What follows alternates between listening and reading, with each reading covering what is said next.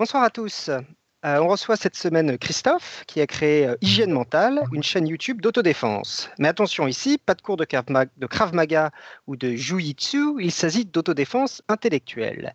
Christophe veut vous donner les outils pour apprendre à vous y retrouver sur Internet et vous permettre de séparer le vrai du faux. Nous sommes le 22 février 2017, c'est l'épisode 287 et vous êtes sur Podcast Science.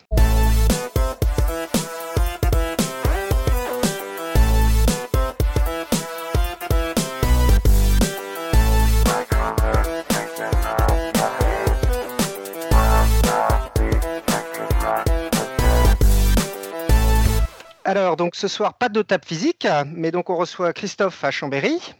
Bonjour. Euh, de Nico à Paris. Salut. Pascal euh, en Alsace. Salut. Irène à Santa Barbara en Californie. Bonsoir tout le monde et moi-même donc à Baltimore euh, aux États-Unis et donc euh, c'est moi qui vais mener l'interview ce soir.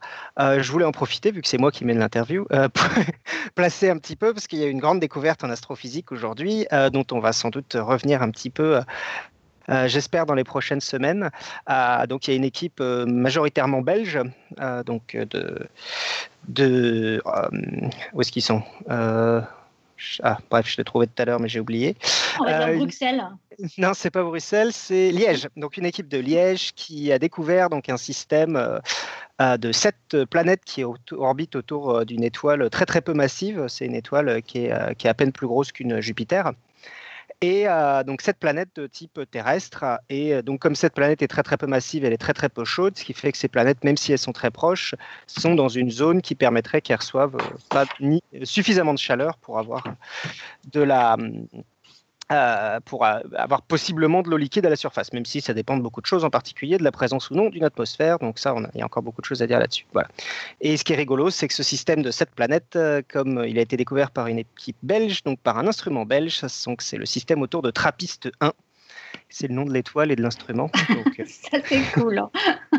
voilà. bon, tu nous feras un dossier de toute façon, hein, Johan. Bah, super vu, intéressant. vu qu'en fait, ils sont tous belges, il y a beaucoup de francophones dans l'équipe, donc je vais même pouvoir inviter des, des, des, gens à en parler. Je pense même plusieurs. La, moitié du papier est francophone, en fait. Faire bosser les autres. Comme quoi, Johan commence à s'y faire, là? Ça y est. Il va pouvoir passer la main à un autre dictateur. il y en a, d'accord. non, il y a beaucoup de francophones, donc je pense qu'on va pouvoir faire une interview assez rapidement. Mais donc voilà, passons donc maintenant à l'interview d'aujourd'hui, euh, donc l'interview de Christophe. Euh, donc, euh, donc Christophe, donc tu es à Chambéry, comme je l'ai dit, et donc tu as lancé il y a quelques années une chaîne qui s'appelle Hygiène mentale. Donc, qu'est-ce que c'est exactement cette chaîne Hygiène mentale? Tout à fait. Ben, bonjour Jean, et puis bien bonjour à tous les sciento-podcasteurs et sciento-podcasteuses, je ne sais pas comment on dit. Oui, moi j'ai j'ai créé euh, une petite chaîne YouTube il y a deux ans de ça, euh, sans projet aucun. C'était juste pour euh, mettre en ligne un compte rendu vidéo que j'avais fait de un reportage sur le le salon de la science parapsychologique et de la voyance dans ma ville. Et au lieu de faire un compte rendu papier pour mon association, j'avais juste créé une petite chaîne vidéo histoire de mettre euh, ce que j'avais filmé là-bas en ligne. Et puis c'est resté comme ça pendant des mois et des mois. Et puis un jour, euh, j'ai décidé de, l'alimenter avec des petites vidéos de mon cru. Mais il n'y avait aucun plan au départ. Je n'avais pas prévu de tenir ça à jour régulièrement toute l'année. D'accord. Euh, oui, parce que c'est vrai que, bon, on en reparlera plus tard, j'ai prévu des questions spécifiquement sur la chaîne, mais c'est vrai que le format, on voit qu'évolue euh, beaucoup entre le début et maintenant, et que tu es en permanence en train de faire évoluer le format de tes vidéos. Oui, tu me euh, disais que les formats de mes vidéos avaient beaucoup évolué, puis ça continuera à évoluer encore dans le futur, parce que ben, bah, je m'améliore, et puis mes idées et mes envies, elles changent aussi au fur et à mesure. D'accord. Alors, pour euh, te situer un petit peu pour euh, nos auditeurs, euh, donc est-ce que, est que tu es un, est-ce que as un background scientifique? Est-ce que ton travail est scientifique? Est-ce que tu as fait des études de sciences?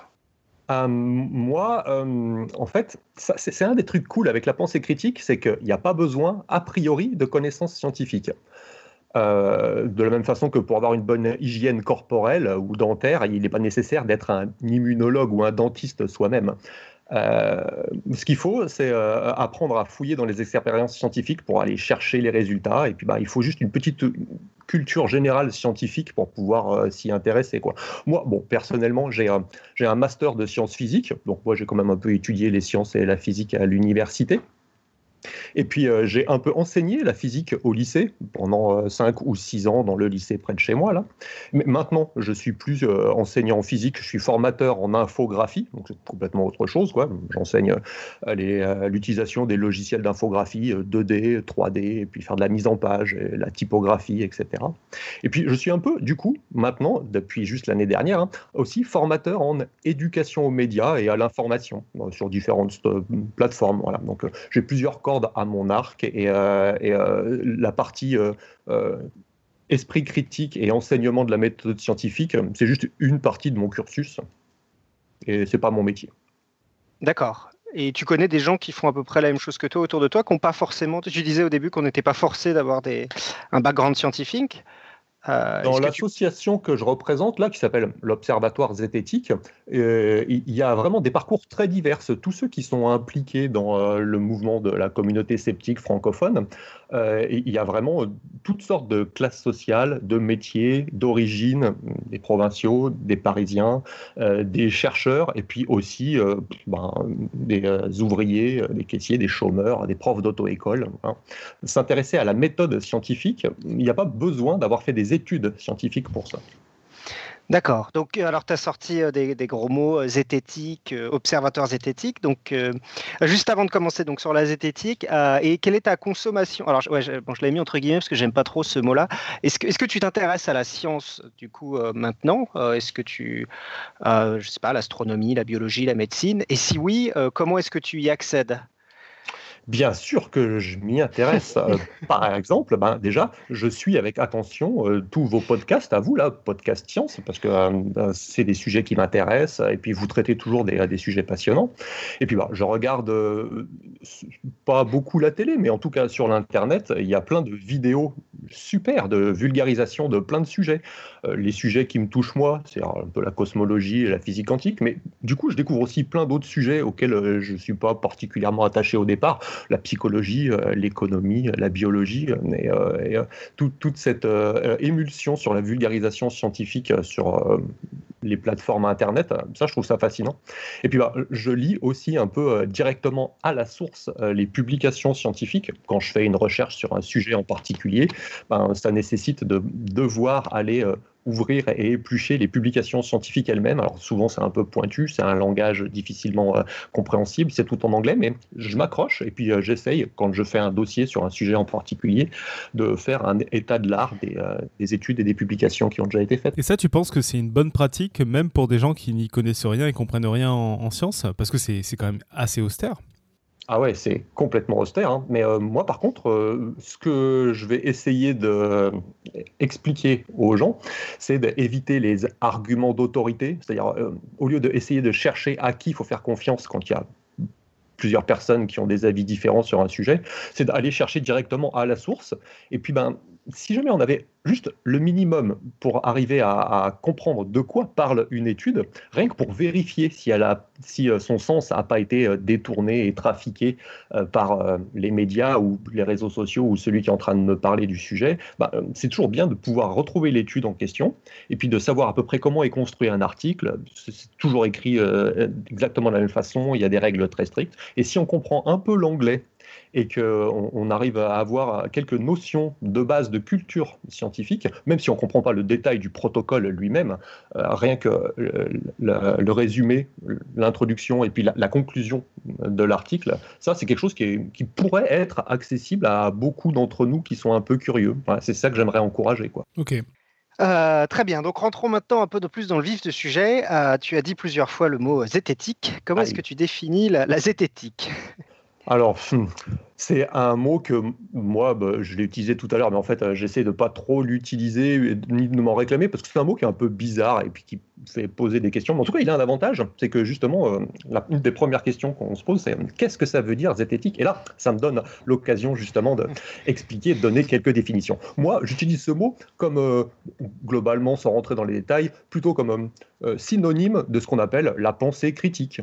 De ce que moi j'appelle, bah, du coup, l'hygiène mentale, de ce que Chomsky ou Baillargeon appellent l'autodéfense intellectuelle et ce que bah, la plupart des gens citoyens appellent l'esprit critique. Voilà, donc tout ça, c'est que des synonymes. Donc la, la zététique, c'est juste l'utilisation de l'esprit critique. Et euh, en particulier, euh, euh, je vois quatre composantes, parce que c'est très transversal et pluridisciplinaire. en premier, la zététique, c'est une composante méthodologique pour essayer de trier le vrai et le faux. Euh, l'info et l'intox, dans toutes les affirmations extraordinaires qu'on peut voir dans les médias, par exemple. Euh, lister le vrai et le faux, et cette méthode pour faire le tri, bah, globalement, c'est un peu la méthode scientifique. Hein. C'est lister les preuves, et puis euh, voir les protocoles d'études scientifiques qui ont été faites sur le sujet, et euh, à l'Observatoire zététique, on crée euh, quelques petits protocoles de mesure pour vérifier des affirmations extraordinaires, par exemple pour mesurer euh, l'efficacité des, sourciers, de la voyance, de la radiesthésie, des médiums, etc.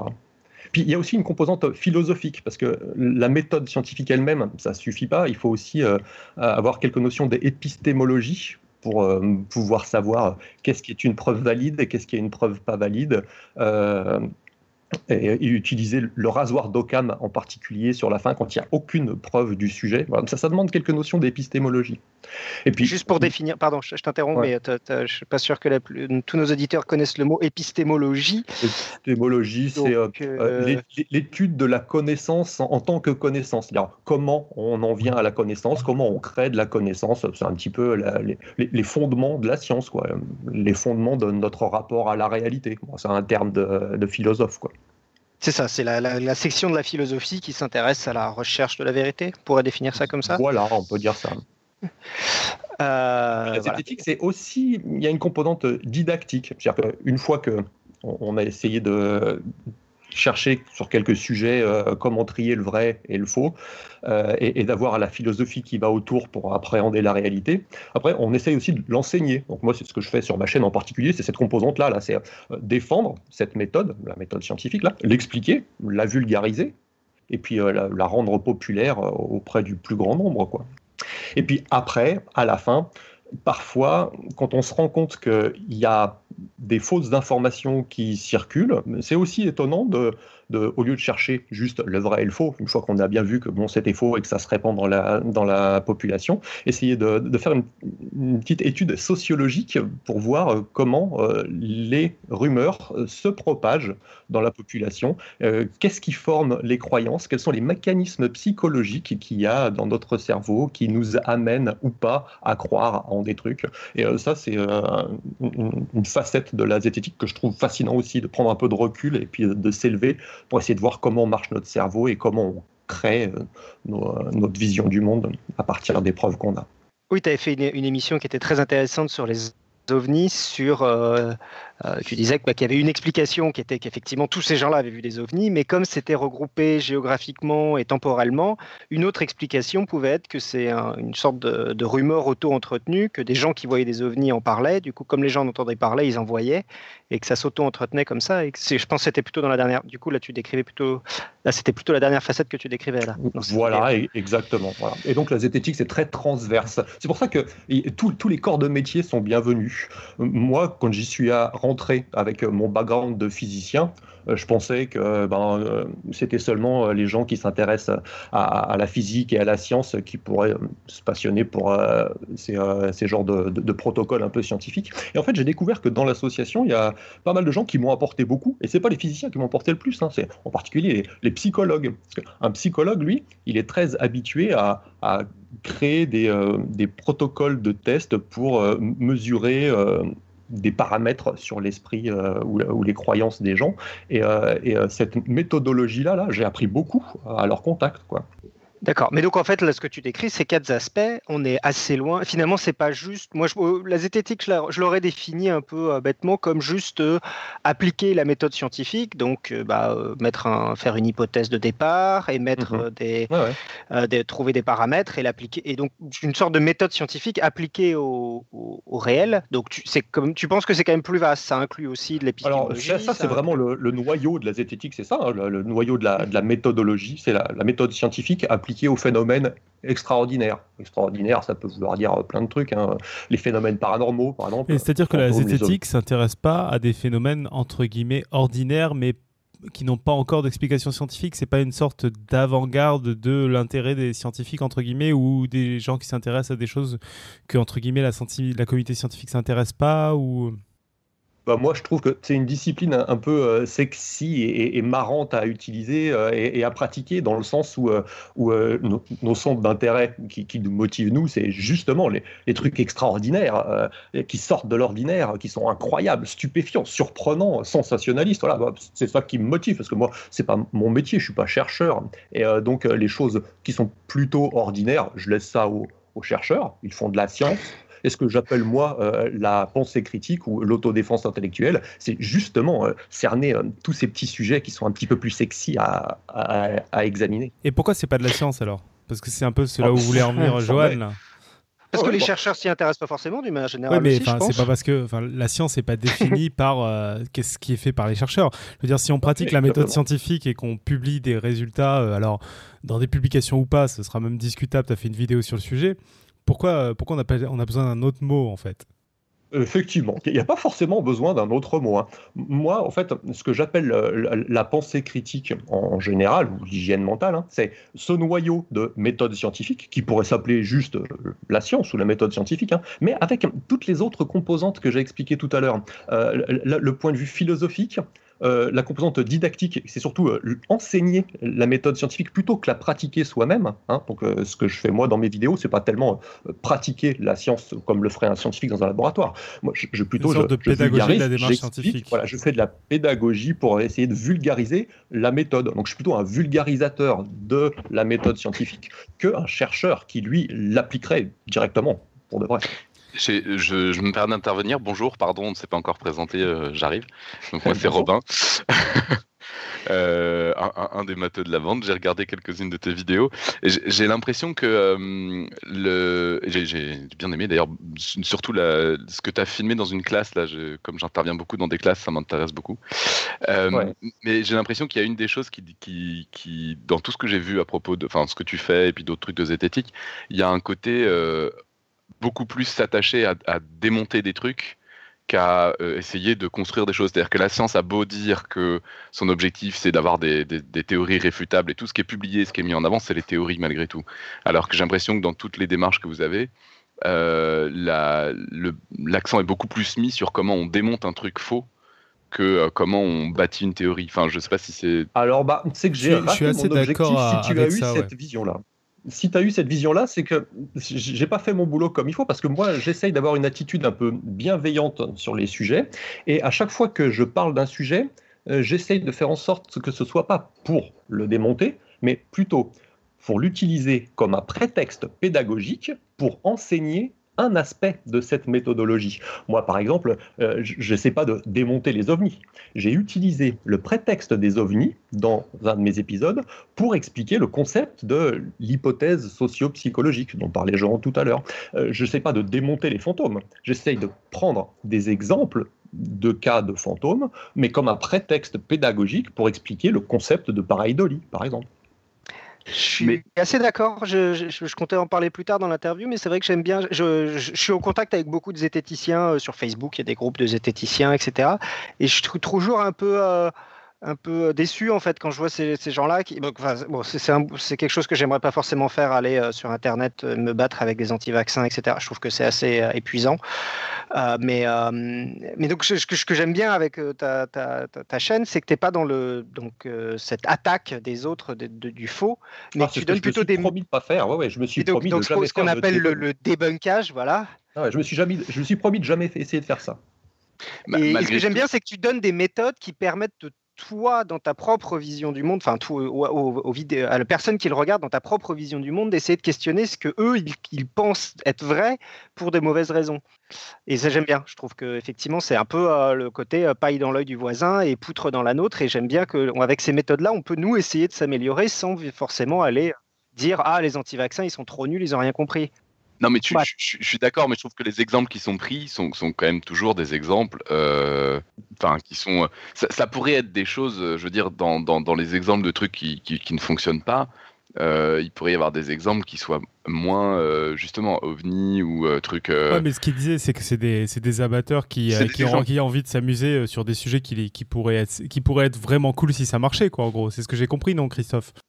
Ouais, moi par exemple, euh, je trouve euh, fascinant d'essayer de savoir est-ce qu'il a existé dans l'histoire de notre Terre des géants de 12 mètres de haut? moi, ça, me fait marrer. Donc moi, j'ai une phase où j'essaye de peser les preuves pour, les preuves contre, etc.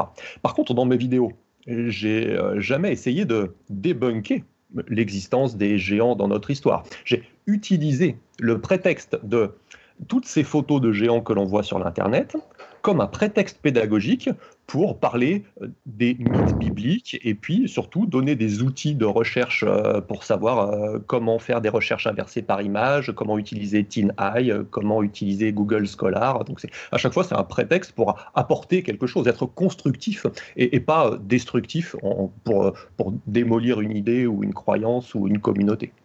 Euh, je, voulais, euh, pour avancer un peu sur l'interview, et puis je vois les questions de Johan, est-ce que je peux prendre la On question... On était censé y venir après sur ça, mais... Est-ce que je peux prendre la question, Johan? Quelles sont les limites? Parce que je voulais revenir sur quelque chose, profiter que tu sois là et que j'aime bien justement ta démarche pour euh, parler un peu des limites de la pensée critique.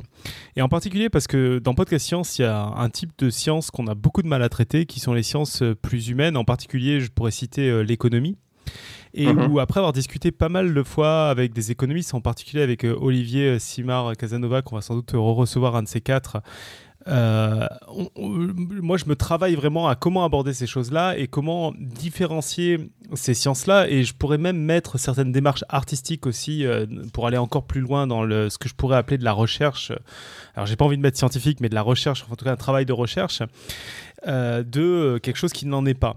Et euh, j'en suis arrivé avec Olivier à, une idée pour l'économie de se dire, bah, en fait, il y a quand même la notion de consensus qui est assez particulière à la, pensée scientifique, qui est de dire, bah, il y a plein de gens qui ont réussi à se mettre d'accord, et c'est pas anodin.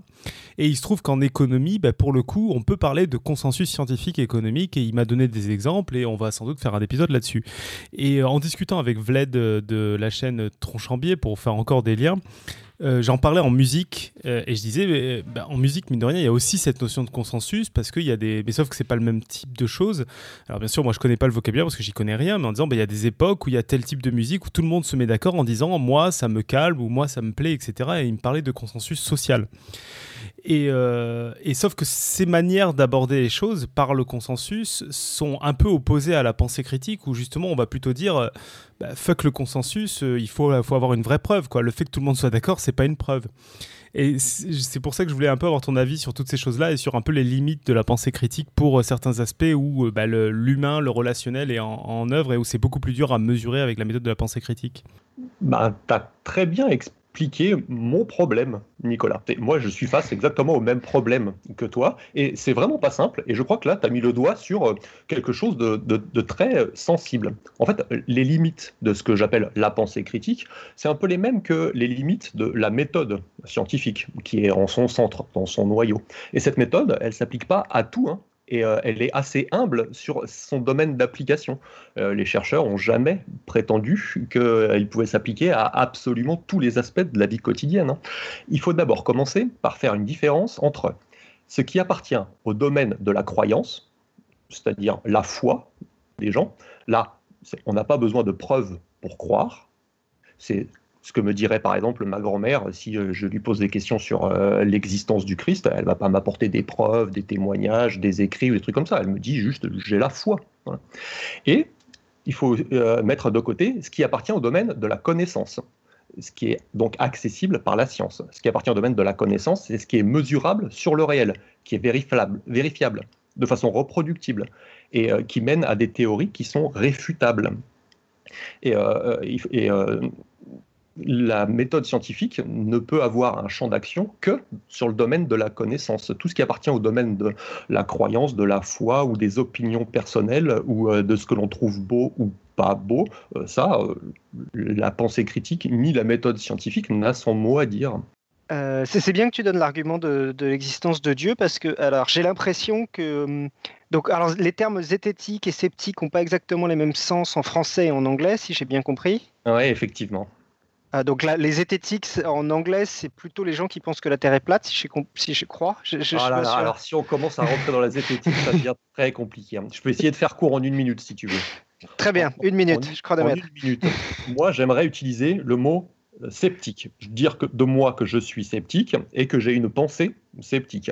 Mais ce mot en français, il a pris, avec les générations et les siècles, une connotation qui est plutôt négative. Maintenant, on dit de quelqu'un qu'il est sceptique de façon péjorative. C'est-à-dire que euh, dans l'esprit des gens, un sceptique, c'est celui qui ne croit pas par défaut, même quand on lui met les preuves sous le nez. Alors que moi, c'est pas du tout comme ça que j'entends le mot sceptique. Hein. C'est au contraire.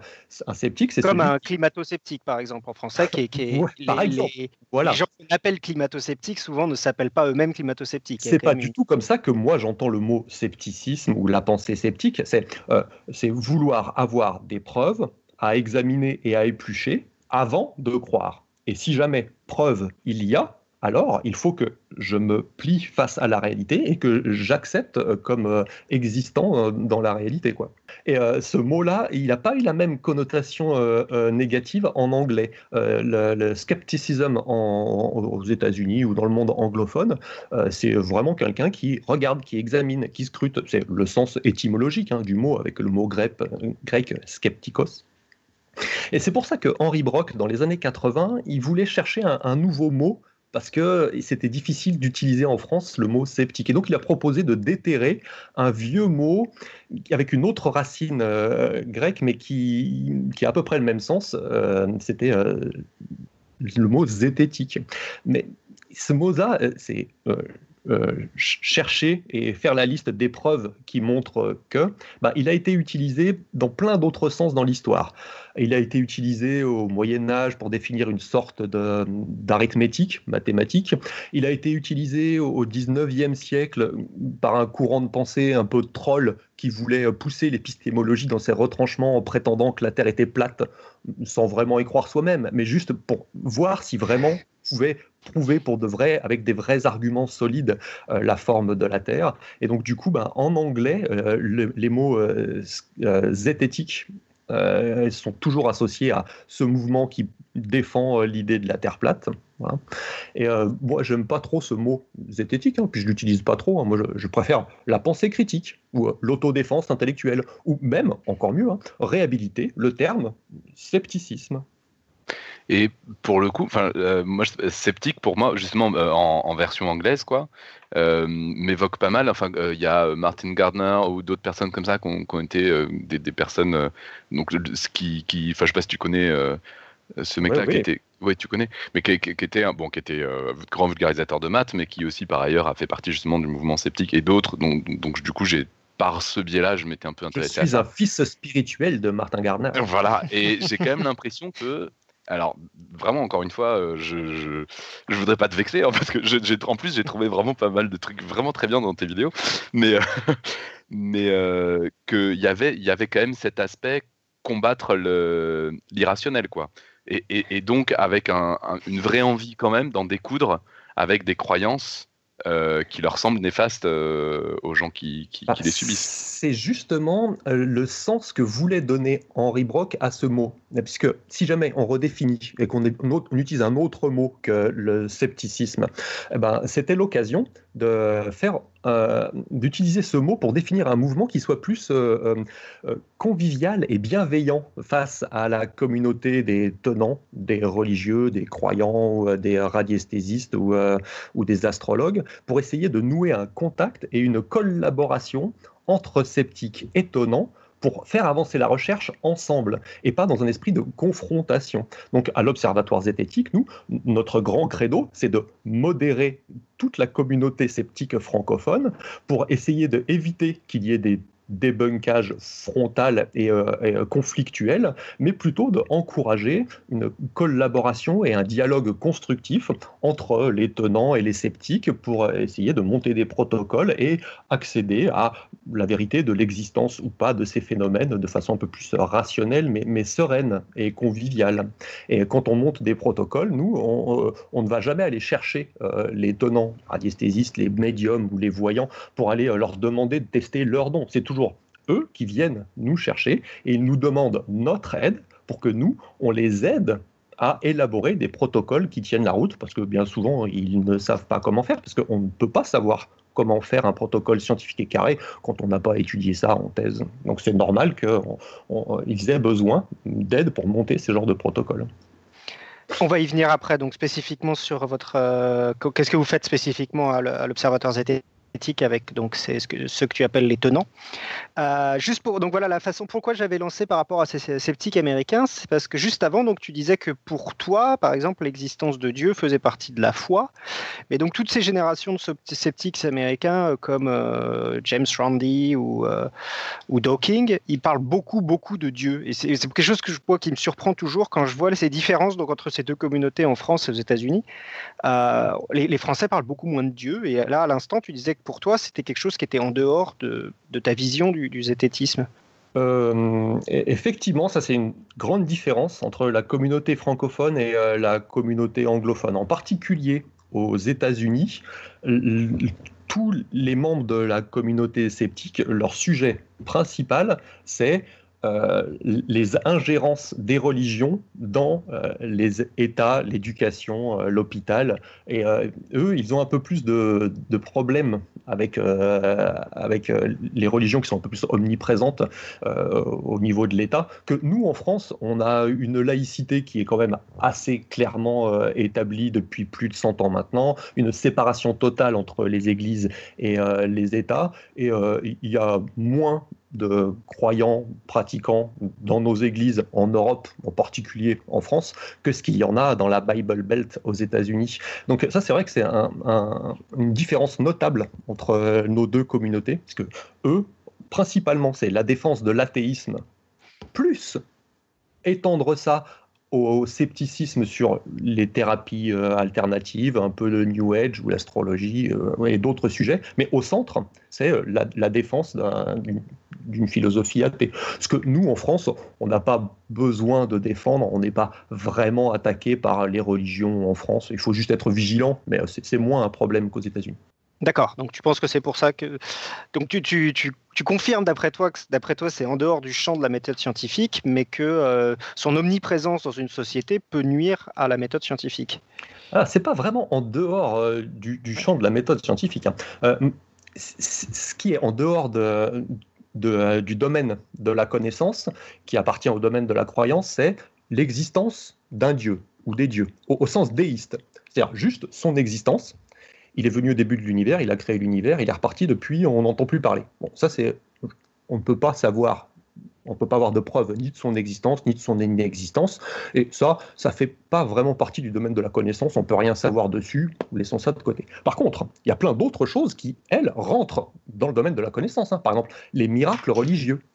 Euh, ça, c'est euh, exactement comme mesurer les pouvoirs de guérison paranormale, par exemple.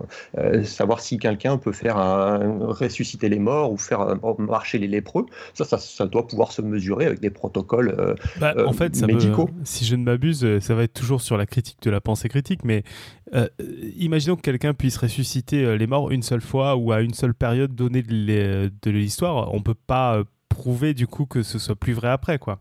Ah, mais tout à fait, c'était peut-être possible à un certain siècle et plus possible à, l'autre siècle euh, suivant.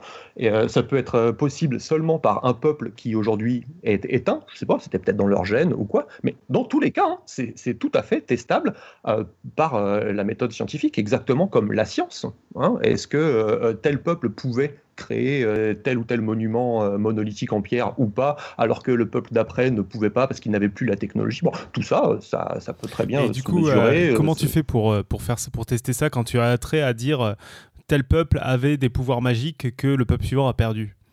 Bah ça, c'est euh, juste la méthode des historiens. Et l'histoire, c'est une science ah, aussi. tu veux dire hein. avec des preuves euh, dans les textes, etc. En fait. Exactement, voilà. Euh, moi, je ne peux pas avoir de, de protocole reproductible pour refaire une révolution française aujourd'hui et puis faire des, des, tests de révolution française et, calculer les, pourcentages de réussite ou de. Voilà, je ne peux pas refaire des révolutions françaises aujourd'hui, mais c'est pas pour ça qu'on ne peut rien savoir sur la révolution française. les historiens se basent sur euh, euh, euh, les, écrits, les empreintes, les, les, architectures. Et ce qui est marrant, c'est que en, l'occurrence, mais bon, tu vas me dire, c'est le même boulot que les historiens, c'est que quand on parle de la religion, justement, il il y a un nombre d'écrits qui est délirant et même de, de dessins, d'illustrations sur le sujet, mais qui ne prouve absolument rien. Mais c'est là où est tout le boulot des historiens. Donc je suis en train de me contredire moi-même. Mais... mais ça, savoir qu'est-ce qui est une preuve valide, forte ou faible, et qu'est-ce qui n'est pas une preuve, ça c'est un, des noyaux de, la pensée critique. Essayer de prendre du recul, essayer de savoir qu'est-ce que je vais considérer comme étant une preuve, qu'est-ce que je vais considérer comme n'étant pas une preuve, mettre tout ça dans la balance pour essayer de me forger un avis. Merci bien. Et donc, eh ben, juste. Euh, ah oui, alors une question un peu plus ouverte donc à la fin de ce truc sur la zététique et la méthode scientifique.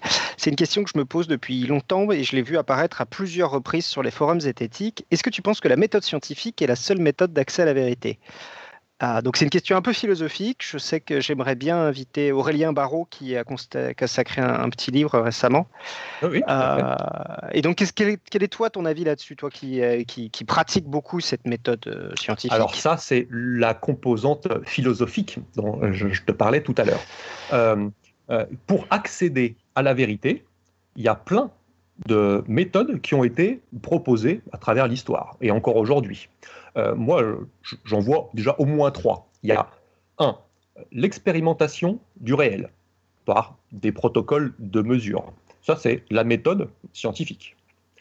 Mais j'en vois une autre. Hein. Par exemple, alors, euh, justement, alors ça c'est hyper intéressant parce que tu dis l'expérimentation du réel par des éléments, outils de mesure, c'est la méthode scientifique.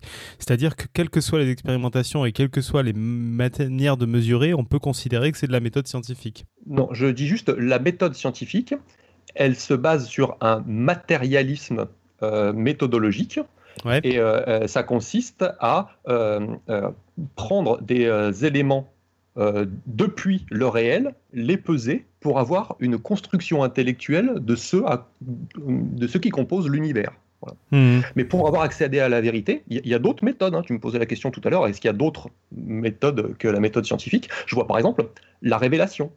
Euh, la vérité est dans un livre saint, par exemple. Ou, alors un ange vient dire, comme une révélation à un prophète, euh, la vérité. Par exemple, Djibril est venu à Mahomet pour lui expliquer euh, tous ses principes et ses dogmes. Le Christ est apparu à Paul.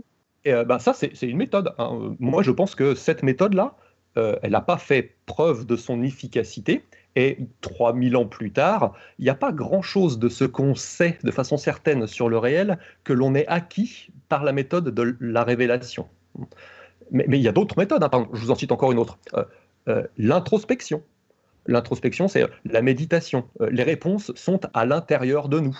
Ça, c'est euh, tout ce qui est proposé par les euh, concepts de, spiritualité, New Age, puis euh, le bouddhisme, qui propose d'aller chercher les réponses à l'intérieur de soi par une sorte de, de transe méditative. Donc ça, c'est une méthode qui est proposée pour accéder au réel. Moi, comme pour la révélation, je pense que cette méthode-là, après des millénaires de pratique, elle n'a pas vraiment fait preuve de son efficacité. Depuis qu'on utilise la méthode scientifique, c'est pas depuis longtemps, hein, depuis 150 ans, hein, on est allé sur la Lune, on envoie des euh, vaisseaux spatiaux dans l'espace, on a guéri des cancers, on connaît beaucoup mieux notre génome, la constitution du corps humain, on a fait plein de, découvertes sur le réel, hein, les particules, les atomes, la relativité, mais ça c'est la méthode scientifique qui nous les a données. La révélation est l'introspection, n'ont pas donné beaucoup de résultats. C'est donc juste pour cette raison-là que moi je défends la méthode scientifique, l'expérimentation du réel par des protocoles, euh, parce que je pense que c'est celle-là qui est la plus prolifique. Mais c'est marrant parce que tu disais pour l'introspection, par exemple, que tu parlais des, cultures euh, plus, euh, comment on dit, euh, asiatiques ou orientales, oui. mais en fait, tu, vois, tu lis des livres de, moralistes du, du, 7e siècle qui se prenaient pour des, Enfin, qui, se disent scientifiques. Et c'est beaucoup ça. Ils, ils, ils, donnent comme preuve de, leur raisonnement des trucs. Moi, je réfléchis comme ça ou moi, je fais comme ça.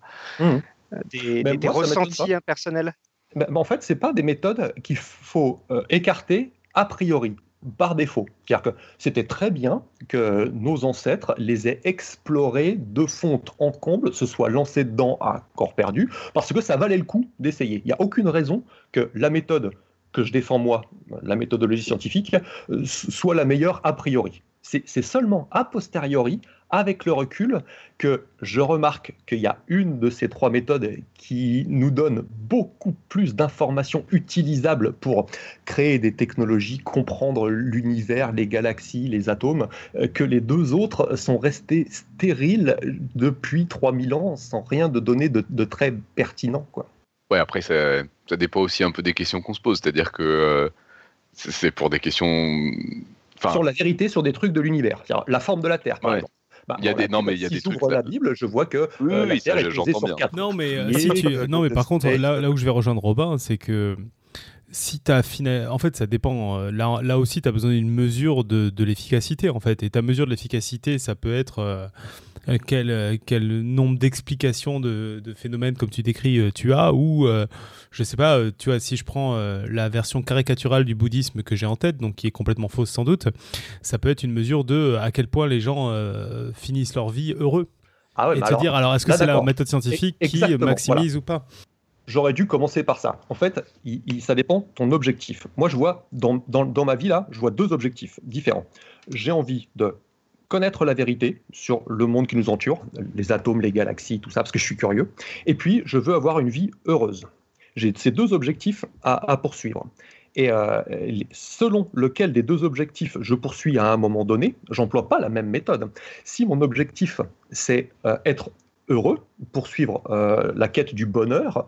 Euh, ça, c'est euh, la quête des philosophes occidentaux, en particulier les Français. Ce qu'on appelle, nous, la philosophie, c'est la quête du bonheur. Alors là, dans ce cas-là, c'est très différent. Là, peut-être que moi, ce qui m'angoisse, c'est qu'il n'y a rien après la mort, que mes proches meurent, mais qu'ils disparaissent et que je ne les reverrai jamais.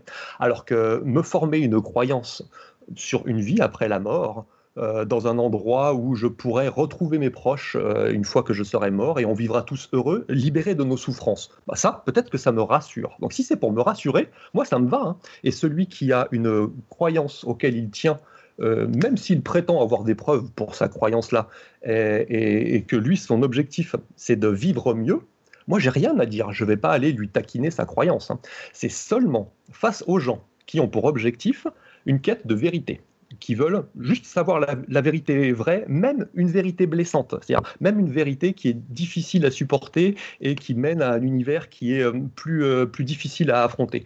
Moi, je m'adresse que à ces gens-là, et la méthode scientifique que je propose et que je défends, et que vous vous défendez aussi sur votre podcast, hein, ne s'applique que quand on regarde cet objectif-là, hein, l'objectif de la vérité, pour tous les autres cas où on cherche le bonheur, alors là, oui, effectivement, il y, a, plein d'autres façons d'appréhender l'univers, et du coup, là, la méthode scientifique n'est plus du tout euh, celle que je, je, défendrais euh, à corps et à cri. Moi, je, je, je, suis bien d'accord avec, toi. Hein. Par, contre, c'est vrai que souvent les gens qui, font beaucoup de méditation ou qui se disent bouddhistes euh, prétendent connaître la vérité. Hein.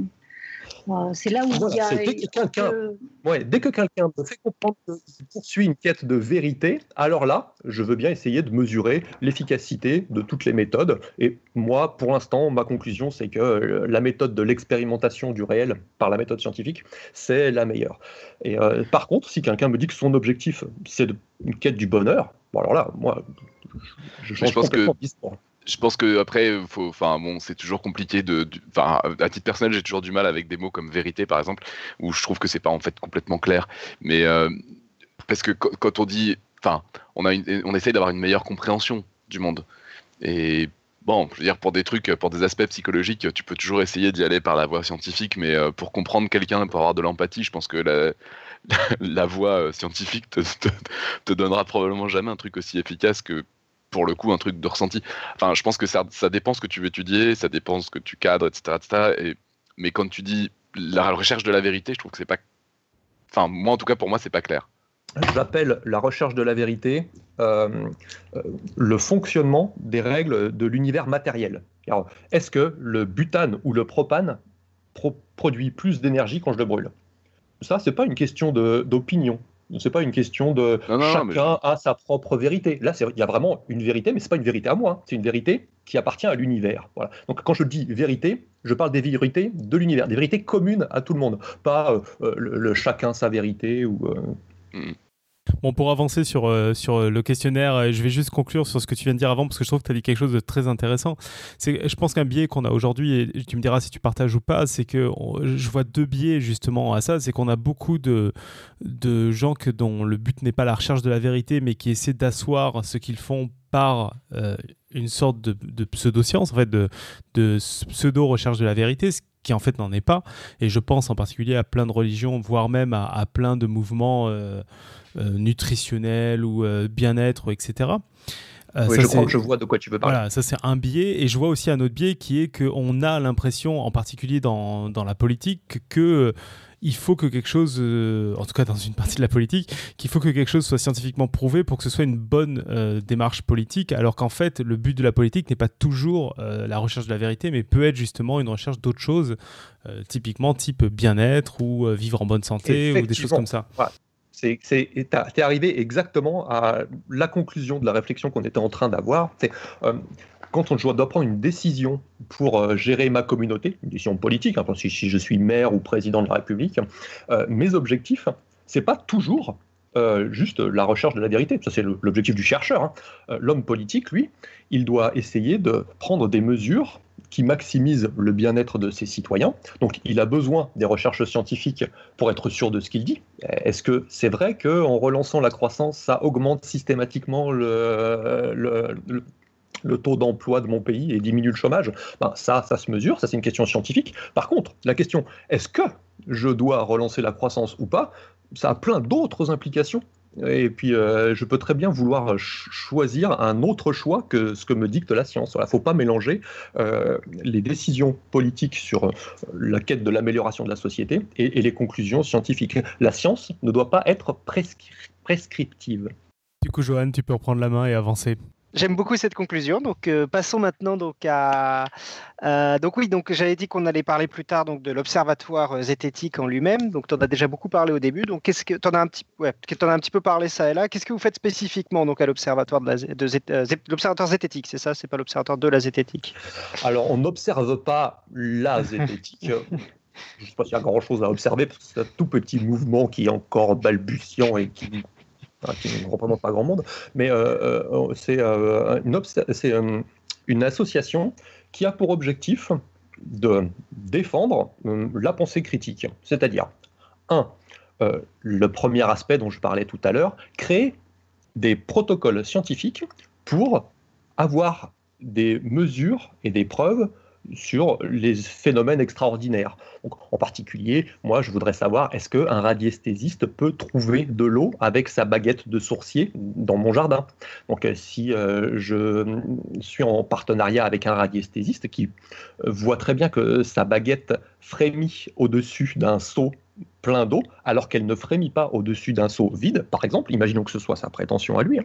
alors moi, j'ai très envie d'essayer de monter un protocole et de faire la même chose en double aveugle et avec des échantillons randomisés. C'est-à-dire, ben, on mettra euh, une dizaine de seaux dans mon jardin, mais on les couvre pour pas qu'il voit si les seaux sont vides ou pleins. Et s'il arrive significativement plus que le hasard à me dire lequel des dix seaux était le plein, alors là, j'aurai une vraie preuve euh, vérifiable et, euh, et pertinente de, de l'existence d'un phénomène peut-être la radiesthésie, peut-être que c'est ses baguettes, peut-être que c'est lui, peut-être que c'est un don, peut-être que c'est un ange qui lui souffle à l'oreille, je ne sais pas, mais en tout cas, il y aurait quelque chose. Voilà. Donc, créer ces genres de protocoles, déjà, c'est fascinant, parce que euh, on apprend plein de trucs, ça fait passer un bon après-midi associatif, euh, ça fait rencontrer des personnes extraordinaires, parce que euh, les, kinésiologues, les voyants, les médiums, à chaque fois, humainement, moi, j'apprends beaucoup à leur contact, parce que ça me fait découvrir des des personnalités incroyables et puis de, toute une facette de,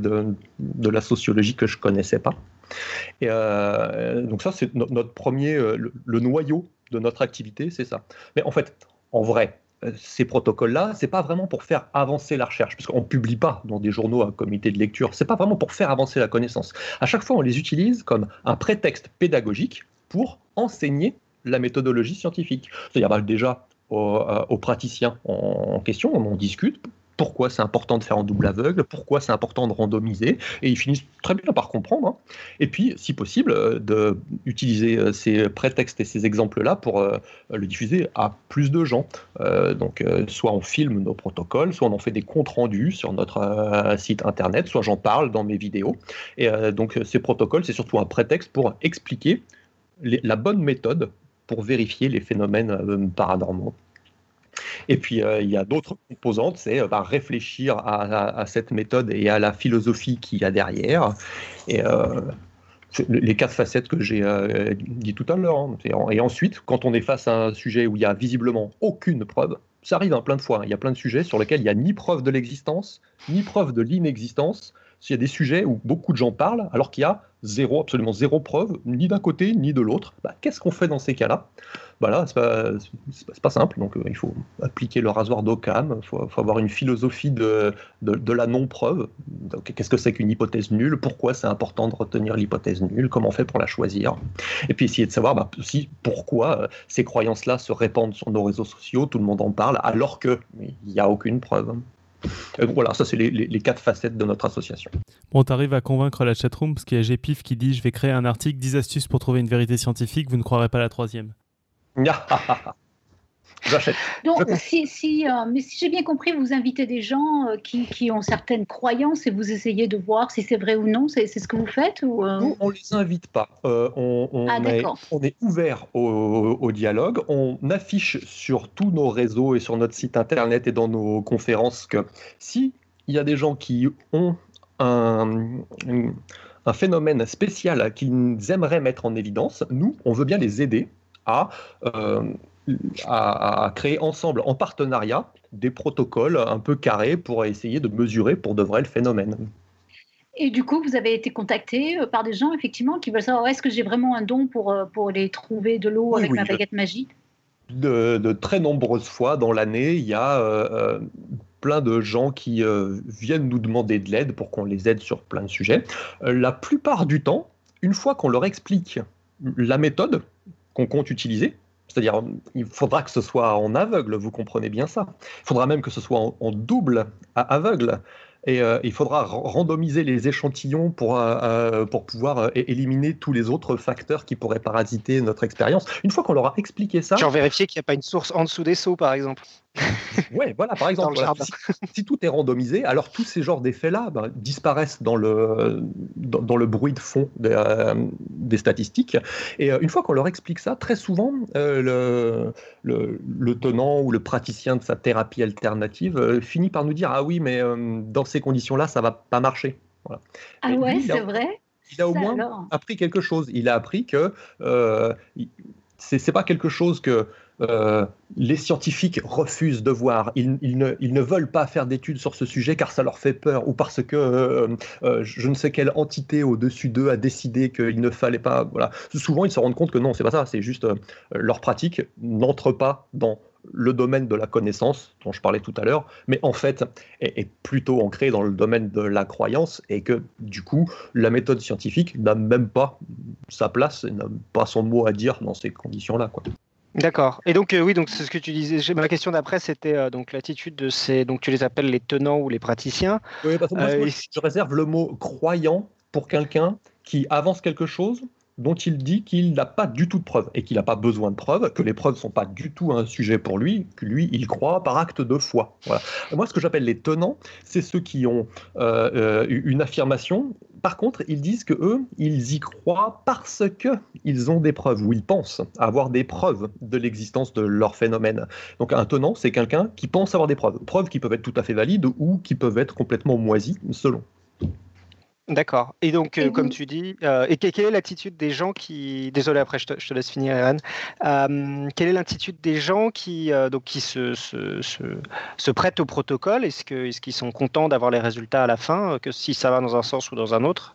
Ah, Ils sont toujours ravis. Moi, en tout cas, depuis presque 10 ans maintenant que je pratique ça de façon associative, j'ai jamais croisé un charlatan. C'est-à-dire quelqu'un qui a essayé de nous fourber ou qui euh, voulait utiliser des trucs de prestidigitation ou euh, qui ne croyait pas lui-même en ce qu'il disait juste pour, je sais pas moi, euh, nous troller ou pour essayer d'avoir une preuve scientifique pour améliorer son commerce, je sais pas, quelque chose comme ça. Ça, c'est la première chose auquel plein de gens pensent. Ils pensent que nous, on, on cherche à débusquer des charlatans. C'est jamais le cas. Toutes les personnes que j'ai rencontrées sont toujours tout à fait sincères. Elles sont étonnées elles-mêmes par euh, le don qu'elles pensent avoir, que ce soit un don de médiumnité, de contact avec les morts, de, médecine alternative, je sais pas moi, acupuncture, homéopathie, etc. Euh, et, toujours, elles sont sincères, elles ont envie de, savoir comment faire le tri entre le vrai et le faux.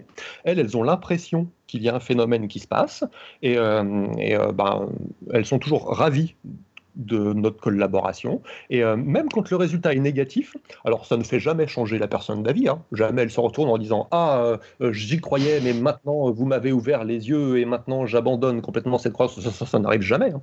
Euh, il y aura toujours des rationalisations derrière qui disent Bon, ça n'a pas marché dans ces conditions-là.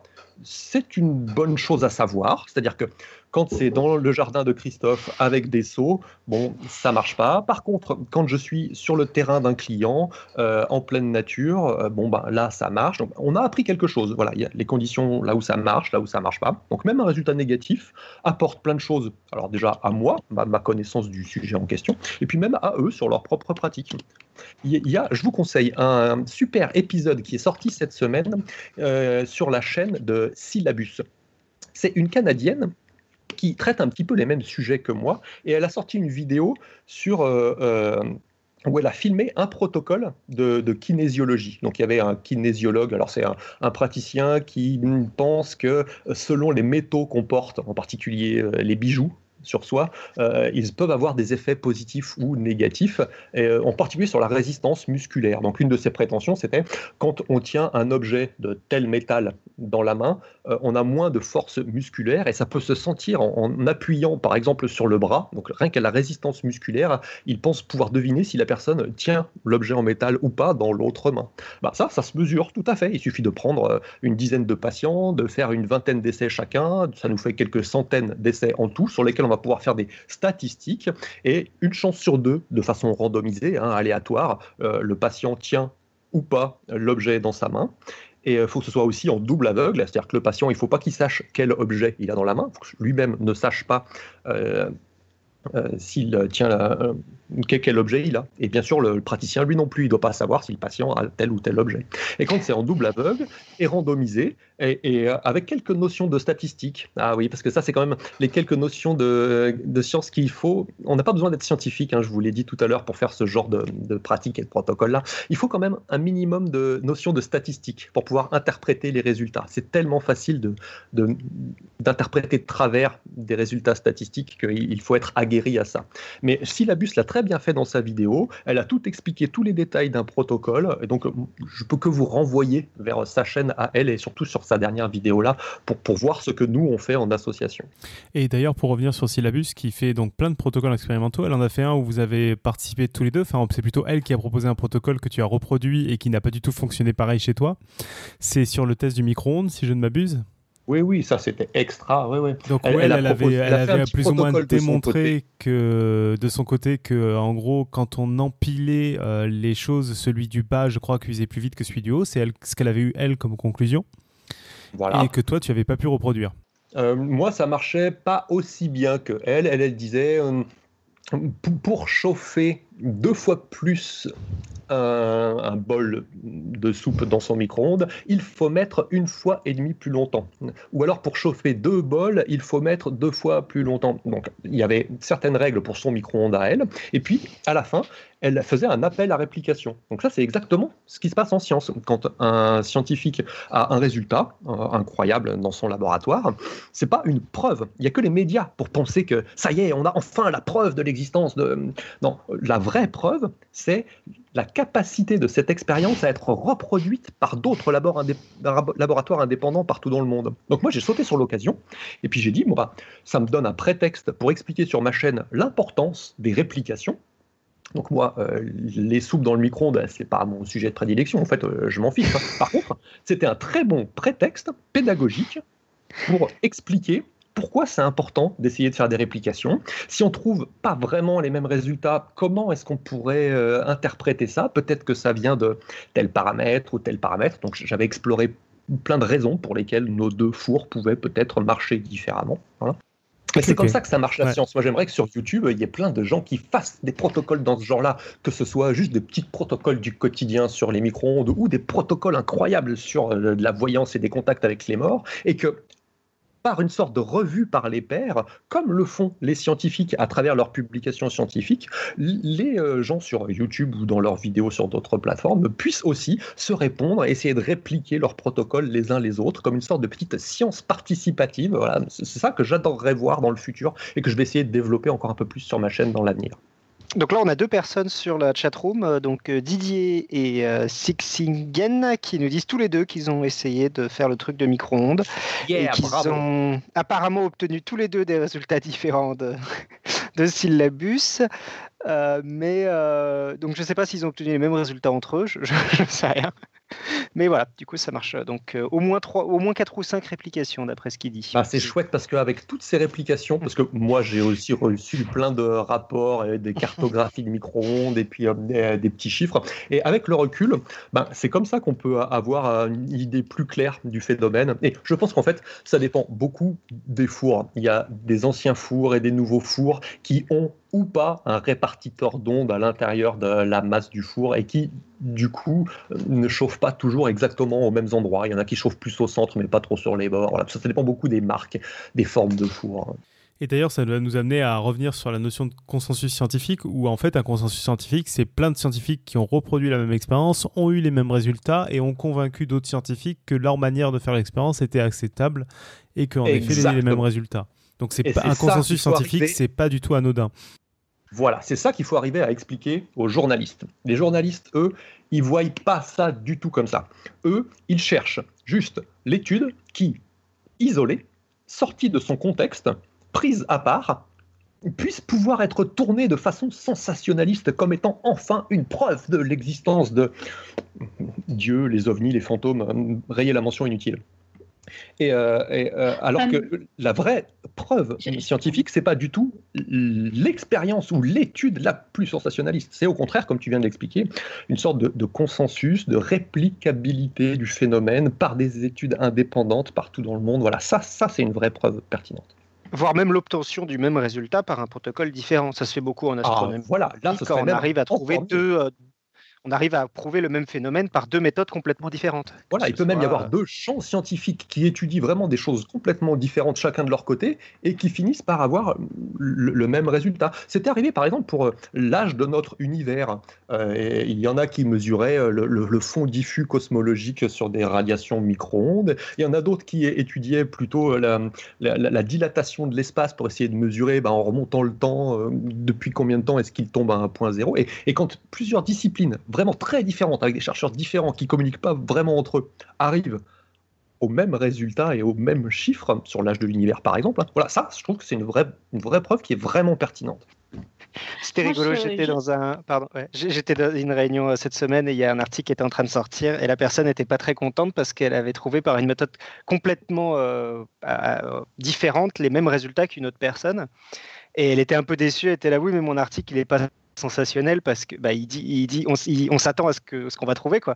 Et en fait, on était là, mais non, tu te rends pas compte, c'est que c'est un truc qui est complètement différent et que as oui, mais on est tellement formaté, on est formaté par le sensationnalisme des médias qu'on finit par être déçu d'avoir confirmé une, une, un résultat d'un collègue. Alors que non, c'est ça être célébré. Oui, c'est vrai que j'allais dire, c'est vachement courant en science euh, de ne pas pouvoir euh, répéter un papier qui a été publié. La notion de répétabilité, c'est euh, c'est vachement important. Et, moi, je ne sais pas quel est le pourcentage de, publications dont, les résultats ne peuvent pas être répétés, mais ce serait, ah C'est gigantesque. Il y a plein de pans de, il y a plein de, pans de, de nos connaissances qu'on comprend comme acquis qui en fait, quand après coup on essaye de les répliquer, donnent des résultats misérables.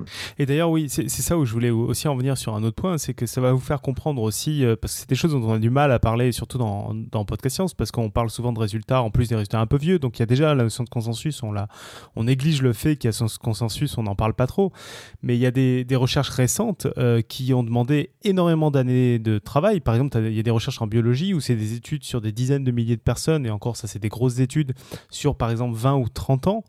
Et du coup, répliquer ça, ça veut dire se taper 20 ou 30 ans de plus. Et donc, c'est pour ça que des fois, des résultats scientifiques prennent, euh, sont, soit jamais répliqués parce que c'est très compliqué, voire impossible à répliquer, soit euh, prennent énormément de temps à répliquer. Et c'est pour ça que finalement, la notion de, consensus ou de science où on peut dire ça y est, on est confiant, bah, va prendre énormément de temps. Après, si je peux me permettre, quand il y a une expérience qui rentre pas dans le cadre admis à cette époque-là, c'est normal aussi qu'on s'en émeuve. Enfin, je veux dire, euh, ok, on, ne conclut pas tout de suite, mais c'est, on, se dit qu'il y a une chance que ça puisse faire bouger les choses. Exactement quand même, on a le droit, on a le droit d'en parler et de dire ah, il y a peut-être un truc qui va se passer, mais peut-être il faut attendre 10 ans pour en être sûr, mais peut-être il y a un truc. Mais les scientifiques, ne sont pas du tout euh, aussi euh, répliques. Enfin, ils kiffent le sensationnalisme aussi. Hein, il n'y a pas de doute. Hein. Ah, tu fais. Bah, ouais, alors ça, on rentre dans un autre débat, mais c'est vrai que quand les gens veulent passer leur thèse, quand les quand les profs veulent des, de l'argent dans leur labo, c'est c'est souvent basé sur les publications. Donc euh, c'est Là, on entre encore dans une autre dimension, mais ça, ça vient aussi beaucoup de là. C'est pas seulement la recherche du sensationnel. Hein. Oui, oui, mais par exemple, bah, typiquement les articles Nature, j'en discutais avec un ami cet après-midi, c'est le, les articles Nature, donc ça paraît comme une revue très très connue, etc. pour de, l'extérieur, mais vu du, point de vue d'un chercheur, Nature, c'est exactement ce qu'on critique en science, c'est-à-dire c'est ce côté euh, très sensationnaliste Désolé. Euh, donc c'est ce côté euh, très euh, sensationnaliste et qui sort un article qui est souvent très pas du tout répété, très bizarre et qui il y a beaucoup d'articles Nature qui sont après balayés par des par des parce qu'on trouve autre chose. Et, donc effectivement, il faudrait essayer de changer ça, mais le fait est que les scientifiques l'utilisent beaucoup. C'est très c'est très bien d'avoir un article Nature. Donc Nature, c'est le people des, scientifiques, donc. C'est le, sensationnalisme. Oui, c'est le gala de la science. c'est les articles qui sont euh, vraiment très surprenants, mais souvent pas ah ben, répliqués. moi, je suis contente euh, parce que j'ai jamais publié dans Nature, donc euh, ça, ça me fait du bien. Ouais. Merci, Johan. pour finir sur ces questions d'observateurs zététiques, est-ce que vous faites aussi dans le témoignage sur les ovnis? Parce que ça m'intéressait. Les témoignages sur les ovnis bah, Oui, bien sûr. Alors, c'est plus difficile de étudier les témoignages. Ça, c'est un, un, autre aspect qui est plus difficile que juste mesurer l'efficacité d'un sourcier pour trouver de l'eau ou l'efficacité d'une thérapie alternative pour guérir un symptôme. Quand c'est juste un témoignage unique, euh, avant-hier, euh, au-dessus de telle route de montagne, j'ai vu telle lumière, il n'y a pas de réplicabilité de l'expérience possible. Je ne peux pas juste euh, venir, refaire, euh, refaire venir l'OVNI régulièrement pour pouvoir l'étudier une fois au rayon X, une fois au rayon Z, une fois au rayon Y, et puis essayer de faire un, panel des mesures. Donc là, l'étude des, témoignages, c'est plus euh, apparenté à la méthodologie des historiens. C'est-à-dire quand il s'est passé un événement unique dans l'histoire. Je disais tout à l'heure, la Révolution française, elle est arrivée qu'une fois, quoi. Ben, il faut juste euh, ben, essayer de récolter les preuves matérielles, les empreintes que ça a laissées, euh, les photographies, les témoignages le plus à la source possible, exactement comme un historien essayait, essayerait de retrouver euh, les écrits de ceux qui ont participé à l'événement et qui l'ont écrit juste après les événements, pour être le plus à la source de l'événement possible. Donc il y a une méthodologie qui est différente de celle d'un protocole scientifique, comme on le ferait dans un laboratoire, hein, mais, euh, mais qui est fascinante aussi.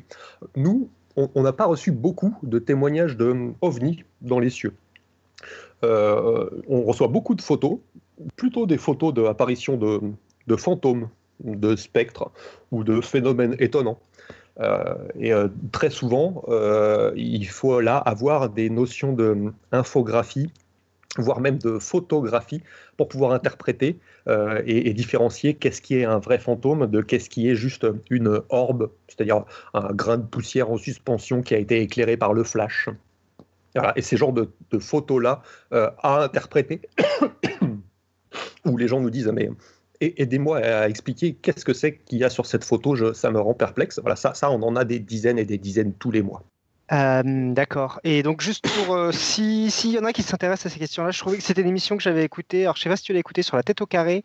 C'était le, le, chef du GEPAN, donc, qui est le groupement pour l'étude et l'information des phénomènes aérospatiaux non identifiés. Donc, qui sont les, les, les gens qui reçoivent les, théo, les témoignages d'OVNI à la. C'est une division du CNES, donc l'Agence spatiale française. Et je trouvais que l'émission était très intéressante. Oui, j'ai écouté cette émission sur ton conseil et elle est vraiment super. Voilà. Donc, donc ils sont pas très nombreux, je crois qu'ils sont trois ou quatre dans ce groupe-là. Donc c'est un groupe euh, qui est, oui, c'est des fonctionnaires, ils sont payés par le CNES, euh, et donc ils reçoivent les, fonctionnements, les comme, essayer de, de donc de, regarder et puis d'essayer de, des fois par exemple de trouver une explication euh, scientifique, enfin une explication rationnelle, enfin non non non extraterrestre pour le coup, et des fois bah, ils disent juste bon bah voilà on n'a pas eu d'explication sur ce côté-là. Mmh. Euh, et puis en plus, ils parlent aussi des phénomènes, non seulement des trucs qu'ils ont vus, mais aussi des fois des gens qui ont entendu des choses. Et là, ils disent c'est encore plus compliqué parce qu'ils ont entendu un bruit, mais c'est difficile à reproduire. On ne sait pas trop. Euh. Donc j'ai trouvé ça très intéressant de regarder qu'est-ce qu'un témoignage, comment est-ce qu'on peut voir. Euh, un organisme d'État qui est chargé de recueillir ces témoignages d'OVNI, c'est unique au, monde. Il n'y a que en France où on a des fonctionnaires qui sont payés pour accumuler ces témoignages-là et essayer de les interpréter. Et donc maintenant, ils ont, je ne sais plus combien, 40 ans de témoignages. Donc c'est super intéressant d'avoir. Euh, voilà. Donc je vous conseille d'aller écouter. C'était l'épisode du 24 mars 2016, donc de la tête au carré, et c'était euh, sur le GEPAN. Voilà. Euh, voilà, donc maintenant on va passer un petit peu. Alors ta chaîne YouTube, on a déjà beaucoup parlé, donc on a déjà parlé de ses objectifs. Tu nous as dit que tu essayais de faire pas, pas, vraiment du débunkage, mais plus de, de, la, de la formation à l'esprit critique, c'est bien ça?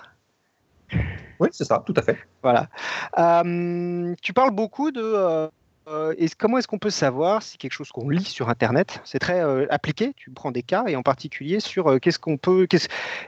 comment est-ce qu'on peut séparer le vrai du faux quand on lit un truc sur Internet? Ça, c'est une des conclusions que, à laquelle je suis arrivé sur la propagation des rumeurs et les mécanismes qui font qu'on croit ou pas à, des, à des théories comme ça. C'est la, il y a une part de responsabilité des médias. Notre système médiatique, euh, la presse, des journaux, de la télévision, euh, est ainsi fait de façon structurelle qu'elle euh, se doit de mettre en avant les affirmations sensationnalistes. Parce qu'il y a un modèle, public, y a un modèle euh, financier qui est basé sur la publicité. Donc les sources de revenus, c'est au nombre de clics sur Internet ou au nombre de vues de l'audimat sur la télé. Et avec un système comme ça, euh, c'est structurel que euh, le plus sensationnaliste attirera le plus de vues. Et du coup, il y a pour les sujets qui sont très peu de chances d'être vrais, mais qui sont très sensationnalistes, il y a une sorte de phénomène d'emballement où tout le monde parle et, en parle. Et, euh, euh, euh, ce, sujet de conversation-là se répand sur les réseaux sociaux à la vitesse de la lumière, d'autant plus vite maintenant que l'Internet est démocratisé, qu'il est dans tous les foyers, que tout le monde a des comptes de réseaux sociaux. Et le vrai changement, par rapport aux générations précédentes, c'est que maintenant, depuis l'Internet 2.0, le citoyen standard n'est plus seulement un consommateur de médias, il n'a pas juste des informations qui lui tombent tout cru dans son assiette des journaux. Il devient créateur de contenu, ne serait-ce que euh, écrire quelques fils Facebook ou, partager euh, euh, des, articles, ou même tenir un blog. Maintenant, plein, plein de gens ont un blog personnel sur lequel ils écrivent leurs pensées, leurs théories, et puis ce qu'ils ont vu, ce qu'ils ont mangé le midi. Et maintenant que tout le monde a son mot à dire et a la parole à prendre, ben ça, démultiplie grandement tout ce, mécanisme d'emballement autour des sujets qui sont particulièrement sensationnalistes, même s'ils ont très peu de chances a priori d'être euh, vrais. Donc, à donner une bonne éducation aux médias et à l'information aux citoyens, ça me paraît nécessaire pour arriver à, mieux vivre dans le futur, dans une, démocratie qui marche bien. Pour qu'une démocratie elle marche bien, il faut des citoyens qui soient informés déjà, éduqués, mais qui aussi est la capacité de, décrypter et d'analyser euh, les médias de façon euh, avec un peu de recul. C'est bien parce que tu as, beaucoup d'optimisme, hein, mais on, a Mehdi dans la chatroom là, qui nous demande pourquoi les gens font de la désinformation, mais je pense que même avec de l'esprit critique, etc., il y a quelque chose qui traite à la nature humaine, parce qu'en fait, le, partage d'informations, si on met de côté euh, le côté le côté de vouloir faire plus de clics pour faire plus d'argent ou le côté de volontairement vouloir désinformer. Je pense qu'il y a des choses dont il me semble que justement la tronche en biais traite parfois et a envie de traiter dans son documentaire qui sont des, des choses qui ont trait à la nature humaine, qui est que bah, on a une information qui va dans l'autre sens, donc c'est le biais, je crois, de confirmation. On a une information qui nous choque, donc on a envie de la partager. On a une information qui, qui serait tellement intéressante si elle était vraie qu'on a envie de la partager, quitte elle est, même si elle a très peu de chances d'être vraie. Et en fait, du coup, les médias la partagent et les gens la repartagent derrière parce qu'en plus, c'est chiant de vérifier. Et qui plus est, quand on vérifie, le résultat scientifique, il est ennuyé ou incompréhensible parce que la plupart du temps, en fait, il va, il va dire Ouais, c'est ni vrai ni faux, euh, on sait pas trop et c'est plutôt tendance à aller vers le milieu, en fait, en caricaturant. Ouais. Exactement, mais ça, c'est justement la, quatrième composante dont je parlais tout à l'heure de la pensée critique, là, la composante sociologique, essayer de, comprendre hum, comment les fausses informations arrivent sur nos réseaux, comment elles se propagent, comment on les analyse, euh, comment on est soumis à ce fameux biais de confirmation qui doit probablement être une des sources principales de, notre capacité à, non seulement produire, mais à, repartager euh, des fausses informations sans les avoir vérifiées. C'est cette, cette composante-là qui me, qui me plaît le plus, moi, qui me fascine le plus, celle que j'ai le plus envie d'explorer.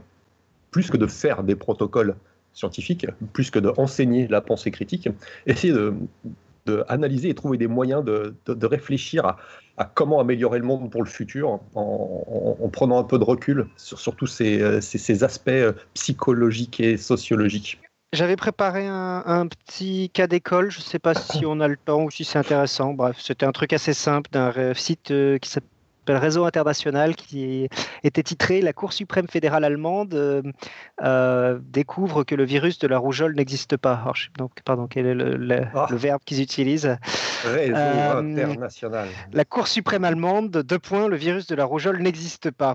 Et bref, je ne sais pas si ça. Je, ne pense pas que ce soit très compliqué à, donc à vérifier, à trouver la source de cet article-là, à identifier est-ce que c'est la vérité ou pas. mais bon, peut-être que c'est bon. Bon, je le. Peut-être que les gens. Ouais, je pense que ce sera mieux que les gens aillent avoir sa chaîne YouTube parce qu'on on commence à avoir des questions. Je vous fais le euh, fil de ma pensée. Le fil de ma pensée, c'est un réseau international. Je le vois très bien. Il fait partie de la liste de mes sites à moi sur lesquels j'ai trouvé des centaines de fois des fausses informations attestées fausses, vérifiées fausses. Donc déjà, il y a une sorte d'alerte sur mon bullshitomètre qui apparaît. Euh, Ensuite, une des premiers trucs qu'on pourrait faire, c'est comme tu l'as dit, c'est de remonter à la source, croiser l'information pour vérifier l'info. Mais même avant ça, moi, je vois qu'un titre du genre euh, le virus de la rougeole n'existe pas, c'est une sorte de, cliché du journalisme. Euh, tel truc n'existe pas, c'est un titre tellement classique dans les journaux pour, pour attirer l'attention des gens que, déjà, moi, ça me, ça me fait frémir. Euh, la station spatiale internationale n'existe pas. Là, il y a un vrai courant de pensée euh, un peu associé aux, platistes, les gens qui pensent que la Terre est plate, qui défendent vraiment cette idée-là, que la station spatiale internationale, c'est une fiction, c'est une invention, elle n'existe pas. Lacan disait, la femme n'existe pas. Je pense qu'il pensait vraiment que la femme existait pour de vrai. Hein. Je pense qu'il en a connu, qu'il en a, qu'il en a croisé. Mais s'il dit ça, c'est un peu pour provoquer, c'est un peu pour bousculer, c'est, euh, pour faire réfléchir à, des trucs et, ça fait vendre. Hein. Il y a plein de livres qui ont ce titre-là. Euh, par Maxime Blanchard, Le Québec n'existe pas. Par François Julien, L'identité culturelle n'existe pas. Euh, par Éric Romuller, le bouddhisme n'existe pas par Bernard Trémont. Euh, l'économie n'existe pas. Ouais, j'ai une petite liste sous les yeux au moment où je vous parle. J'ai euh, fait un catalogue de tous les trucs, articles, euh, journaux télé, émissions, livres qui ont ce titre. Je crois qu'il y a un philosophe qui a sorti un bouquin aussi expliquant que le monde n'existait pas. Voilà, le monde n'existe pas, la réalité n'existe pas. Une couverture de la recherche. La recherche, c'est un journal en magazine, hein, c'est pas un journal scientifique, mais quand même qui, qui, est censé défendre les valeurs de la science. Titré en gros caractères sur, des lettres de 5 cm de haut, la réalité n'existe pas, ah, je trouve que c'est un petit peu trop sensationnaliste. Science et Vie a fait le temps n'existe pas. Si je ah, le temps n'existe pas. on a, on a euh, une image qui a été partagée par euh, Valentine de Science de Comptoir, qui, euh, qui est une image du, du Saturday Morning Breakfast Cereal, où on voit trois titres de journaux avec Est-ce que le monde va finir dans six jours? Est-ce qu'il il y a une, un soin universel juste au bout du chemin? Est-ce que Darwin avait, avait tort Et avec en sous-titre dessous, nouvelle règle pour le journalisme scientifique. Si votre article, si votre article peut être résumé en non, c'est pas la peine de l'écrire. ah, exactement. On va profiter de que tu as lancé sur les dessins pour dire donc il y a deux dessins de, de, Pouillot euh, qui a, dessiné ce soir. Donc le, premier c'est donc euh, la recherche de la vérité, mais comment faire? Et donc là on voit deux personnes qui discutent et il y en a un qui dit à l'autre euh, la vérité est dans cette boîte. Par contre c'est quantique, ce n'est plus fiable si tu l'observes. En plus, elle est dans plusieurs états à la fois. Et donc l'autre personnage dit bigre. Et l'autre, euh, ah oui, l'hygiène mentale, c'est jamais gagné. Waouh, tu savais qu'il y avait une fontaine magique au centre de la Terre? Euh, Attends, euh, c'est quoi ta source? Bah, la fontaine magique, pardi. Ah, ah, bien sûr. Euh, on va peut-être euh, avancer sur sa chaîne et puis euh, passer la dernière partie de l'interview et puis après comme ça on pourra aller aux questions éditeurs parce que mine de rien je crois qu'on en a quelques-unes et, et... donc on va essayer d'accélérer. Je, vais en poser une d'ailleurs. voilà. ah oui, il y avait une partie qui m'intéressait bien parce que alors on a découvert en fait en invitant en invitant Christophe ce soir que tu donc déjà que tu les écoutais depuis longtemps mais que tu étais intervenu pour pour euh, faire changer le, le, contenu éditorial de Podcast Science euh, à l'épisode 3 ou 4 à l'époque, euh, parce que tu... Donc, la façon que nous la façon... ici présents ne participions au podcast, disons-le. Donc il, il, avait parlé à Alan à ce moment-là, et donc je sais pas si tu veux parler un peu de cet épisode-là, parce que bah, nous on n'était pas présents, mais donc il y a 6 ans, et que comment tu, tu, tu, nous avais parlé aussi de... Tu avais parlé de comment est-ce qu'on défend de la science, justement la science sensationnaliste ou la science à la marge. Oui, il faut se remettre dans le contexte. Hein. Il y a six ans, il n'y a pas du tout cette euh, vague de vulgarisation scientifique 2.0 euh, qui avait émergé sur la toile. Il y avait seulement euh, à, la à la télévision Fred et Jamie qui faisaient C'est pas sorcier, et puis c'est un peu tout. quoi. Et donc, quand Podcast Science est arrivé les premières fois sur l'Internet, moi, j'étais en émoi. je voulais absolument suivre ça régulièrement, je m'étais abonné.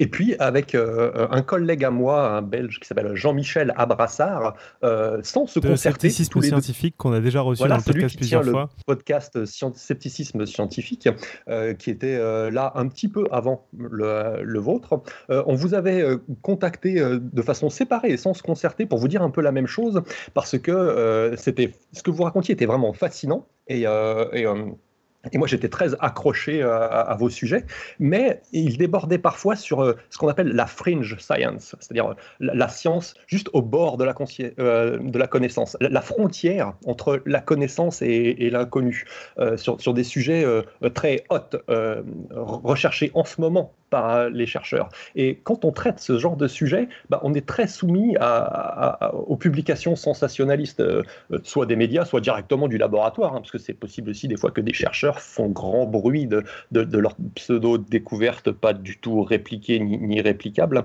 Et, euh, euh, c'est vrai que je crois que je, m'étais permis de, de vous, faire euh, signe pour vous dire que c'était très difficile de traiter ce genre de sujet très hot, très, très chaud sur le gaz de la science, mm-hmm. parce qu'on ne sait jamais demain si ça va pas être largement démontré comme étant un gros bullshit ou, ou, si ça va vraiment déboucher sur quelque chose. Et puis, bah, vous aviez été euh, tout à fait compréhensible. Et puis, euh, dès les émissions suivantes, euh, vous avez pris le ton que vous avez aujourd'hui, tout à fait correct, sourcé et et je vous en félicite. et d'ailleurs, c'est quelque chose, en fait, on en a souvent rediscuté parce que c'est revenu à plusieurs reprises de se dire peut-être qu'on pourrait parler un peu d'actualité, etc. On a même tenté par moment. Euh, en particulier, je pense aux, neutrinos ou à, ou à, des sujets où on a pu parler un peu de, choses euh, d'actualité, voire même du boson.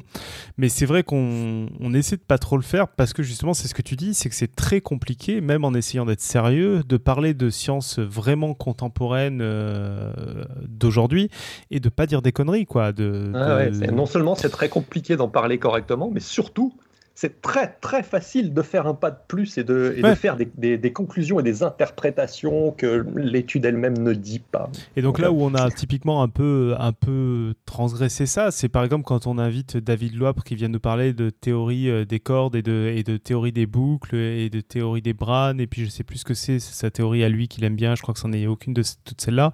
Si, c'est peut-être la théorie des... La gravitation, quantique, à boucle.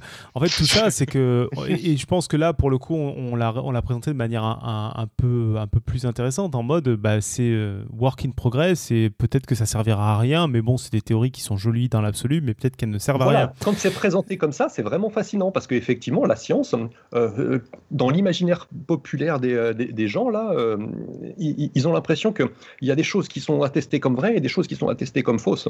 Et que la science a dit ça ou la science a dit que ça, ça n'existe pas. Alors qu'en fait, en vrai, il y a plein de sujets qui ne sont pas du tout des consensus et sur lesquels on a très peu d'éléments. Et par contre, on a 50 théories qu'on essaye de mettre au point pour voir si elles pourraient coller avec la réalité ou pas. Et ces genres de sujets-là sont passionnants et j'adorerais pouvoir les traiter de façon euh, médiatique. C'est juste que c'est dangereux, c'est difficile. Mais comme vous l'aviez fait là, work in progress, attention, ce sont des théories qui, sont en, confrontation et en contradiction les unes avec les autres, et on en saura plus dans les générations à venir. Voilà, quand c'est présenté comme ça, ça peut tout à fait être traité de façon correcte.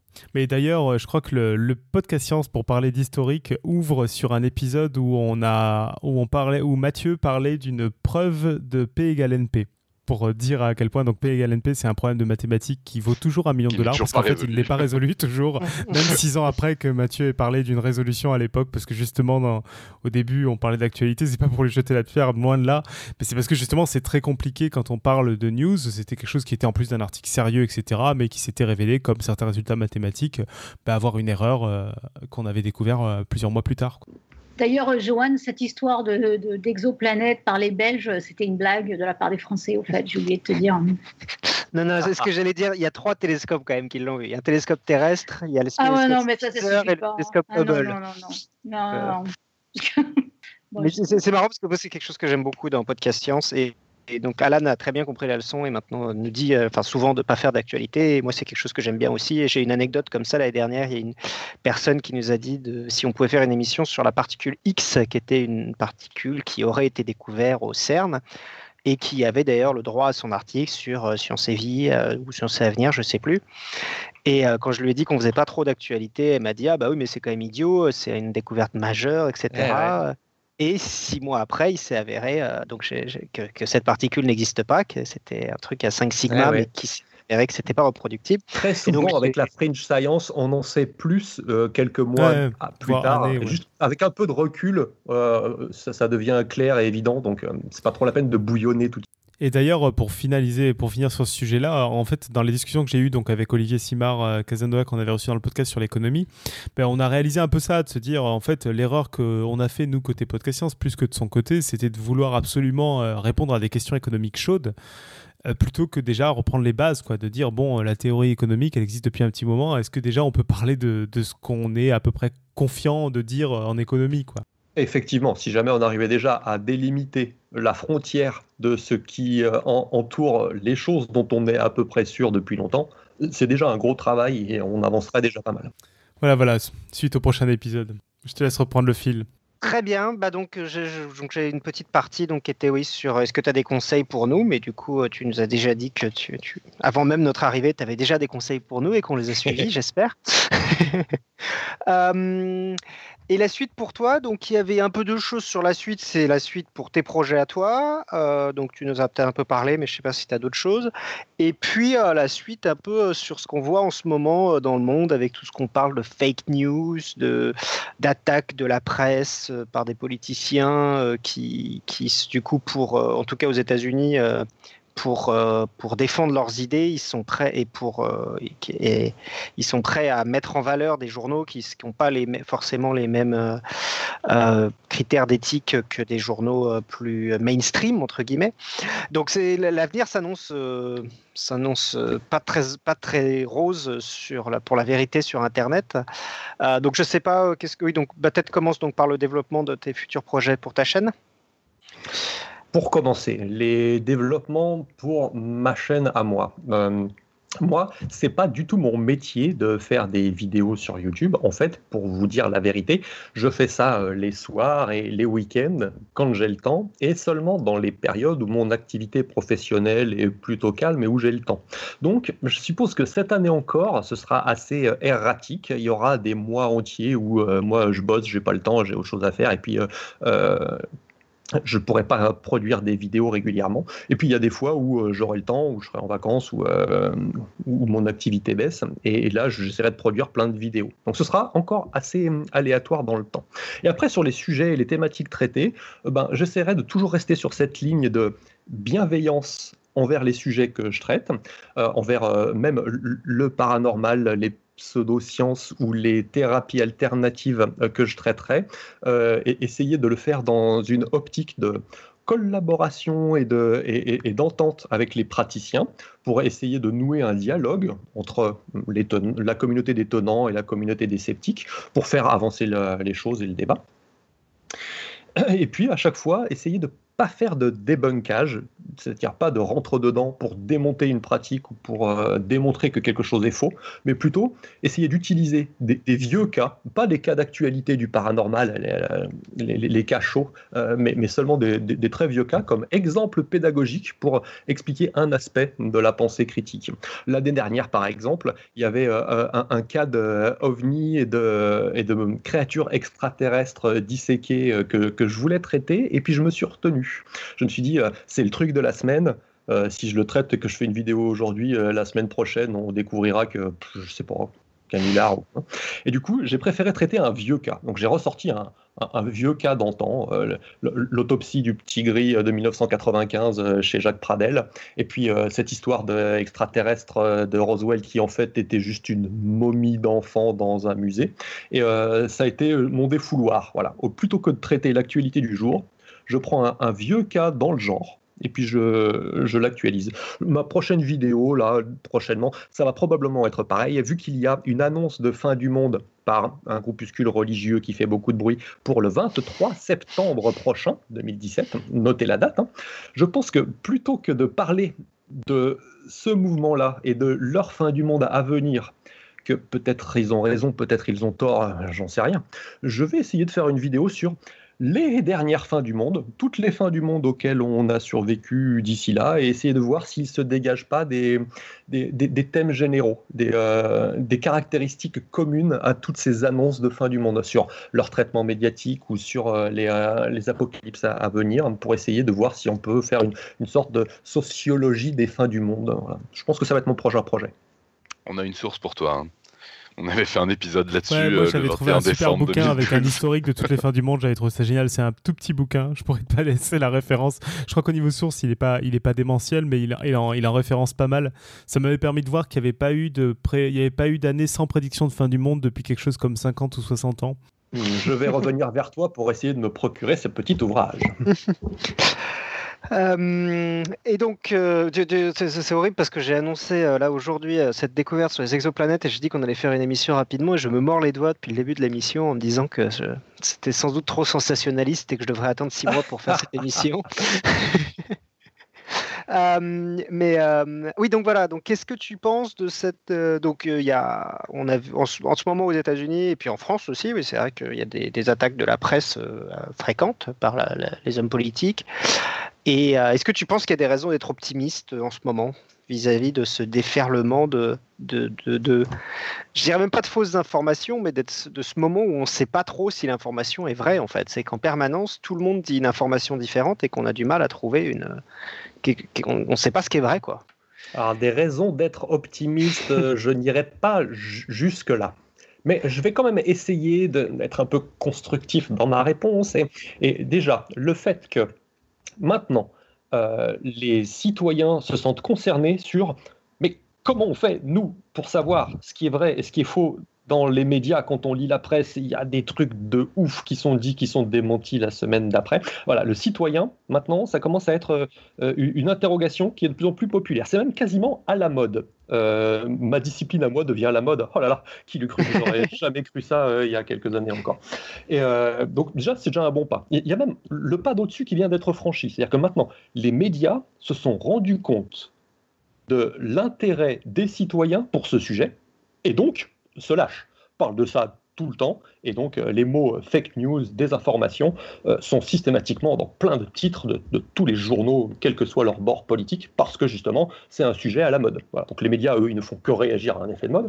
Mais bon, le fait qu'il y ait cet effet de mode, c'est déjà pas mal. Alors après, entre la réalisation de, de, la nuisance de ces fausses informations et de ces désinformations, c'est une chose. Après, savoir comment s'en prémunir, euh, lutter contre, euh, ça, c'en est une autre. À mon avis, lutter contre, c'est vain. À moins d'avoir un régime totalitaire qui a le contrôle de la presse et qui censure les fausses informations de façon active, il n'y aura rien à faire. Et ce n'est pas du tout la solution que je préconise. Non, au contraire. Moi, la solution que je propose, c'est d'éduquer les citoyens pour leur euh, donner des cours d'éducation aux médias et à l'information, juste pour avoir le recul nécessaire et les outils intellectuels euh, pour être capable de faire le tri entre ce qui est vrai, ce qui est faux, de ce qui est trop sensationnaliste, de, et, de comment essayer d'avoir une opinion sur le monde face à des preuves contradictoires et divergentes. Et donc euh, voilà, euh, euh, savoir comment appréhender les médias, comment les décrypter, comment comprendre les mécanismes du, journalisme et comment ces fausses informations arrivent sur la toile. La première chose à laquelle on pense, c'est les désinformations de genre propagande pour nuire à quelqu'un ou, pour défendre une, idéologie. On créerait des fausses informations. Ça, existe, hein, je ne le nie pas. Mais je pense que c'est très minoritaire. La plupart des fausses informations qu'on voit sur Internet, c'est juste un effet d'emballement où il n'y a pas un responsable en particulier. Il y a juste euh, quelqu'un qui a écrit un article un jour et puis euh, il l'a donné à son chef et puis son chef, lui, il lui faut une illustration. Donc le rédacteur en chef, il cherche une, illustration pour illustrer l'article. Donc il prend dans sa banque d'illustrations euh, d'images libres de droit. ça parle de quoi? Ça parle d'une émeute, un attentat. Bon, bah, il, met, une, image d'émeute. Et c'est seulement après un autre journaliste qui dit ça, lui, il pense que cette image, c'était l'image des émeutes en question. Donc il dit, ah mais oui, mais sur la photo, là, on reconnaît quelqu'un. Et donc, lui, il, pense de bonne foi, hein. il n'a pas créé la fausse information pour désinformer, mais il s'est trompé, il a mal interprété et, il n'a pas pris assez de recul. Et puis il doit écrire vite parce qu'il doit rendre quatre articles par jour, c'est comme ça dans la presse. Et, euh, du coup, comme ça, de proche en proche, euh, comme une sorte de propagation de, rumeurs, par effet boule de neige, cette information se déforme petit à petit, comme une sorte de jeu du, téléphone hein, quand on jouait quand on était petit. Et, l'information au final qui tombe sur mes réseaux sociaux, là, sur mon Twitter ou sur mon Facebook, elle est passée à la moulinette de centaines de, de remâchages, des gens qui l'ont mâché, ingéré et qui l'ont revomi encore, et puis comme ça pendant des dizaines de fois. Et c'est comme ça que se construisent souvent les fausses informations. et, une des compétences pour s'en sortir, ce serait d'apprendre des moyens pour remonter à la source de l'information. Et pour remonter à la source de l'information, il faudrait que les journalistes citent leur source. Donc voici ma méthode. Pour que nous vivions dans un monde meilleur les années à venir, avec moins de fausses informations et des citoyens plus éclairés, il faudrait apprendre aux citoyens à remonter à la source de l'information et surtout aux journalistes à citer leurs sources. Il faudrait que ça devienne pénalisant pour un journaliste qu'il dise quelque chose sans avoir cité sa source. Il faudrait que tous ses lecteurs euh, les lui réclament. Ils lui disent oui, mais vous avez dit ça, mais vous, vous tenez ça d'où qu'on puisse vérifier? Et euh, s'il y a une pression du lectorat sur les médias, alors ils, seront de plus en plus enclins à dire je pense ça parce que je l'ai lu ici ou que j'ai vu ça ou que et quand on connaît la source, on peut remonter de source en source en source en source jusqu'à l'origine de l'information. Et si déjà on pouvait avoir accès à, toutes les sources de ce qui se dit dans les articles et pour pouvoir remonter jusqu'au début de cette prochaine de propagation de la rumeur, ben, ce serait déjà un bon pas de gagné. Oui, c'est vrai que c'est intéressant parce que je pense que c'est une vraie différence en plus entre les médias euh, plus traditionnels et ceux qu'on voit. Enfin, par exemple, je, beaucoup de sites sur Internet mettent euh, tout le temps des, liens. leur texte est truffé de liens on peut cliquer pour regarder et remonter à une étape d'avant où ils ont obtenu cette information. Alors que par exemple, bah, ce matin, je lisais par exemple un article du Monde qui décrivait, euh, mais mot à mot, un, rapport ministériel, c'était sur l'emploi des docteurs. Et, à aucun moment, il, ne donnait un lien vers ce qui était sans doute un rapport, comme c'était un rapport public. Hein. Et je me dis, mais c'est quand même hallucinant. C'est un article qui décrit ce rapport, et si on a envie d'aller en savoir un peu plus, on devrait avoir un lien. Et il n'y avait pas de lien, et je trouve que c'est quand même assez terrible. Mais même dans euh, euh, la presse traditionnelle et même des, grands journaux avec des journalistes compétents, ils peuvent se tromper. Donc euh, se, tromper sur une information, ça arrive. Le seul moyen de s'en sortir et de diagnostiquer ça, là, c'est effectivement d'essayer de, de filtrer ces médias et de garder que les journaux qui sont du genre à citer leurs sources. Tous les journaux qui ne sont pas du genre à citer leurs sources, je ne veux même pas savoir si ils sont du genre à répandre des rumeurs et des fausses informations et des fake news ou, pas. Je veux même pas savoir si leur information elle est vraie ou pas. Quand il y a Spoutnik qui me dit un truc extraordinaire sur un conflit au Moyen-Orient, mais qui me dit pas d'où il tient ça, l'information, elle passe à la poubelle. Peut-être que c'est vrai, peut-être que c'est faux, mais vu que je ne peux pas vérifier, poubelle. Les seules informations sur lesquelles je prends du temps à vérifier, c'est les informations sur lesquelles les journaux me donnent des sources. Euh, ça me fait penser à, une histoire aussi euh, incroyable, mais qui s'est passée il y a très très longtemps. Euh, c'était du temps des explorations et de Christophe Colomb, ce, navigateur Amerigos qui a fait un rapport en Espagne quand il est revenu après son voyage. je crois que c'était au roi d'Espagne à l'époque. Il a fait un rapport et le rapport a été imprimé. Il y a une erreur d'imprimerie. Et euh, quand son rapport était imprimé, il était dit qu'il était allé euh, sur ce continent, qu'il avait découvert. Et en fait, c'était une erreur d'imprimerie. Et euh, à partir de là, le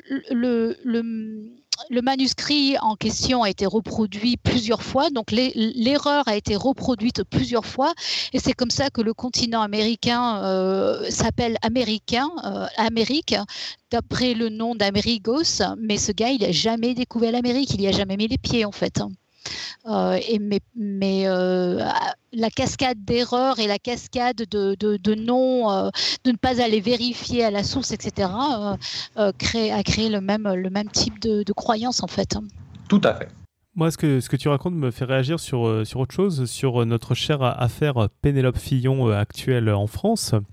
pourquoi ça me fait réagir là-dessus, sans, sans, parler de l'affaire en elle-même, parce qu'elle n'a pas beaucoup d'intérêt dans notre cadre-là, mais c'est qu'il y, a une, y a une partie il y a un certain journalisme, pour ainsi dire, qui, se construit aussi sur la protection des sources et sur finalement être une sorte de, tampon entre la source qui ne peut pas se révéler et une information qui est révélée.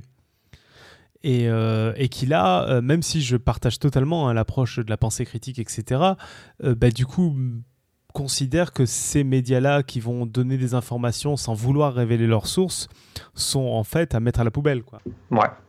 Je, ne sais pas trop quoi ajouter.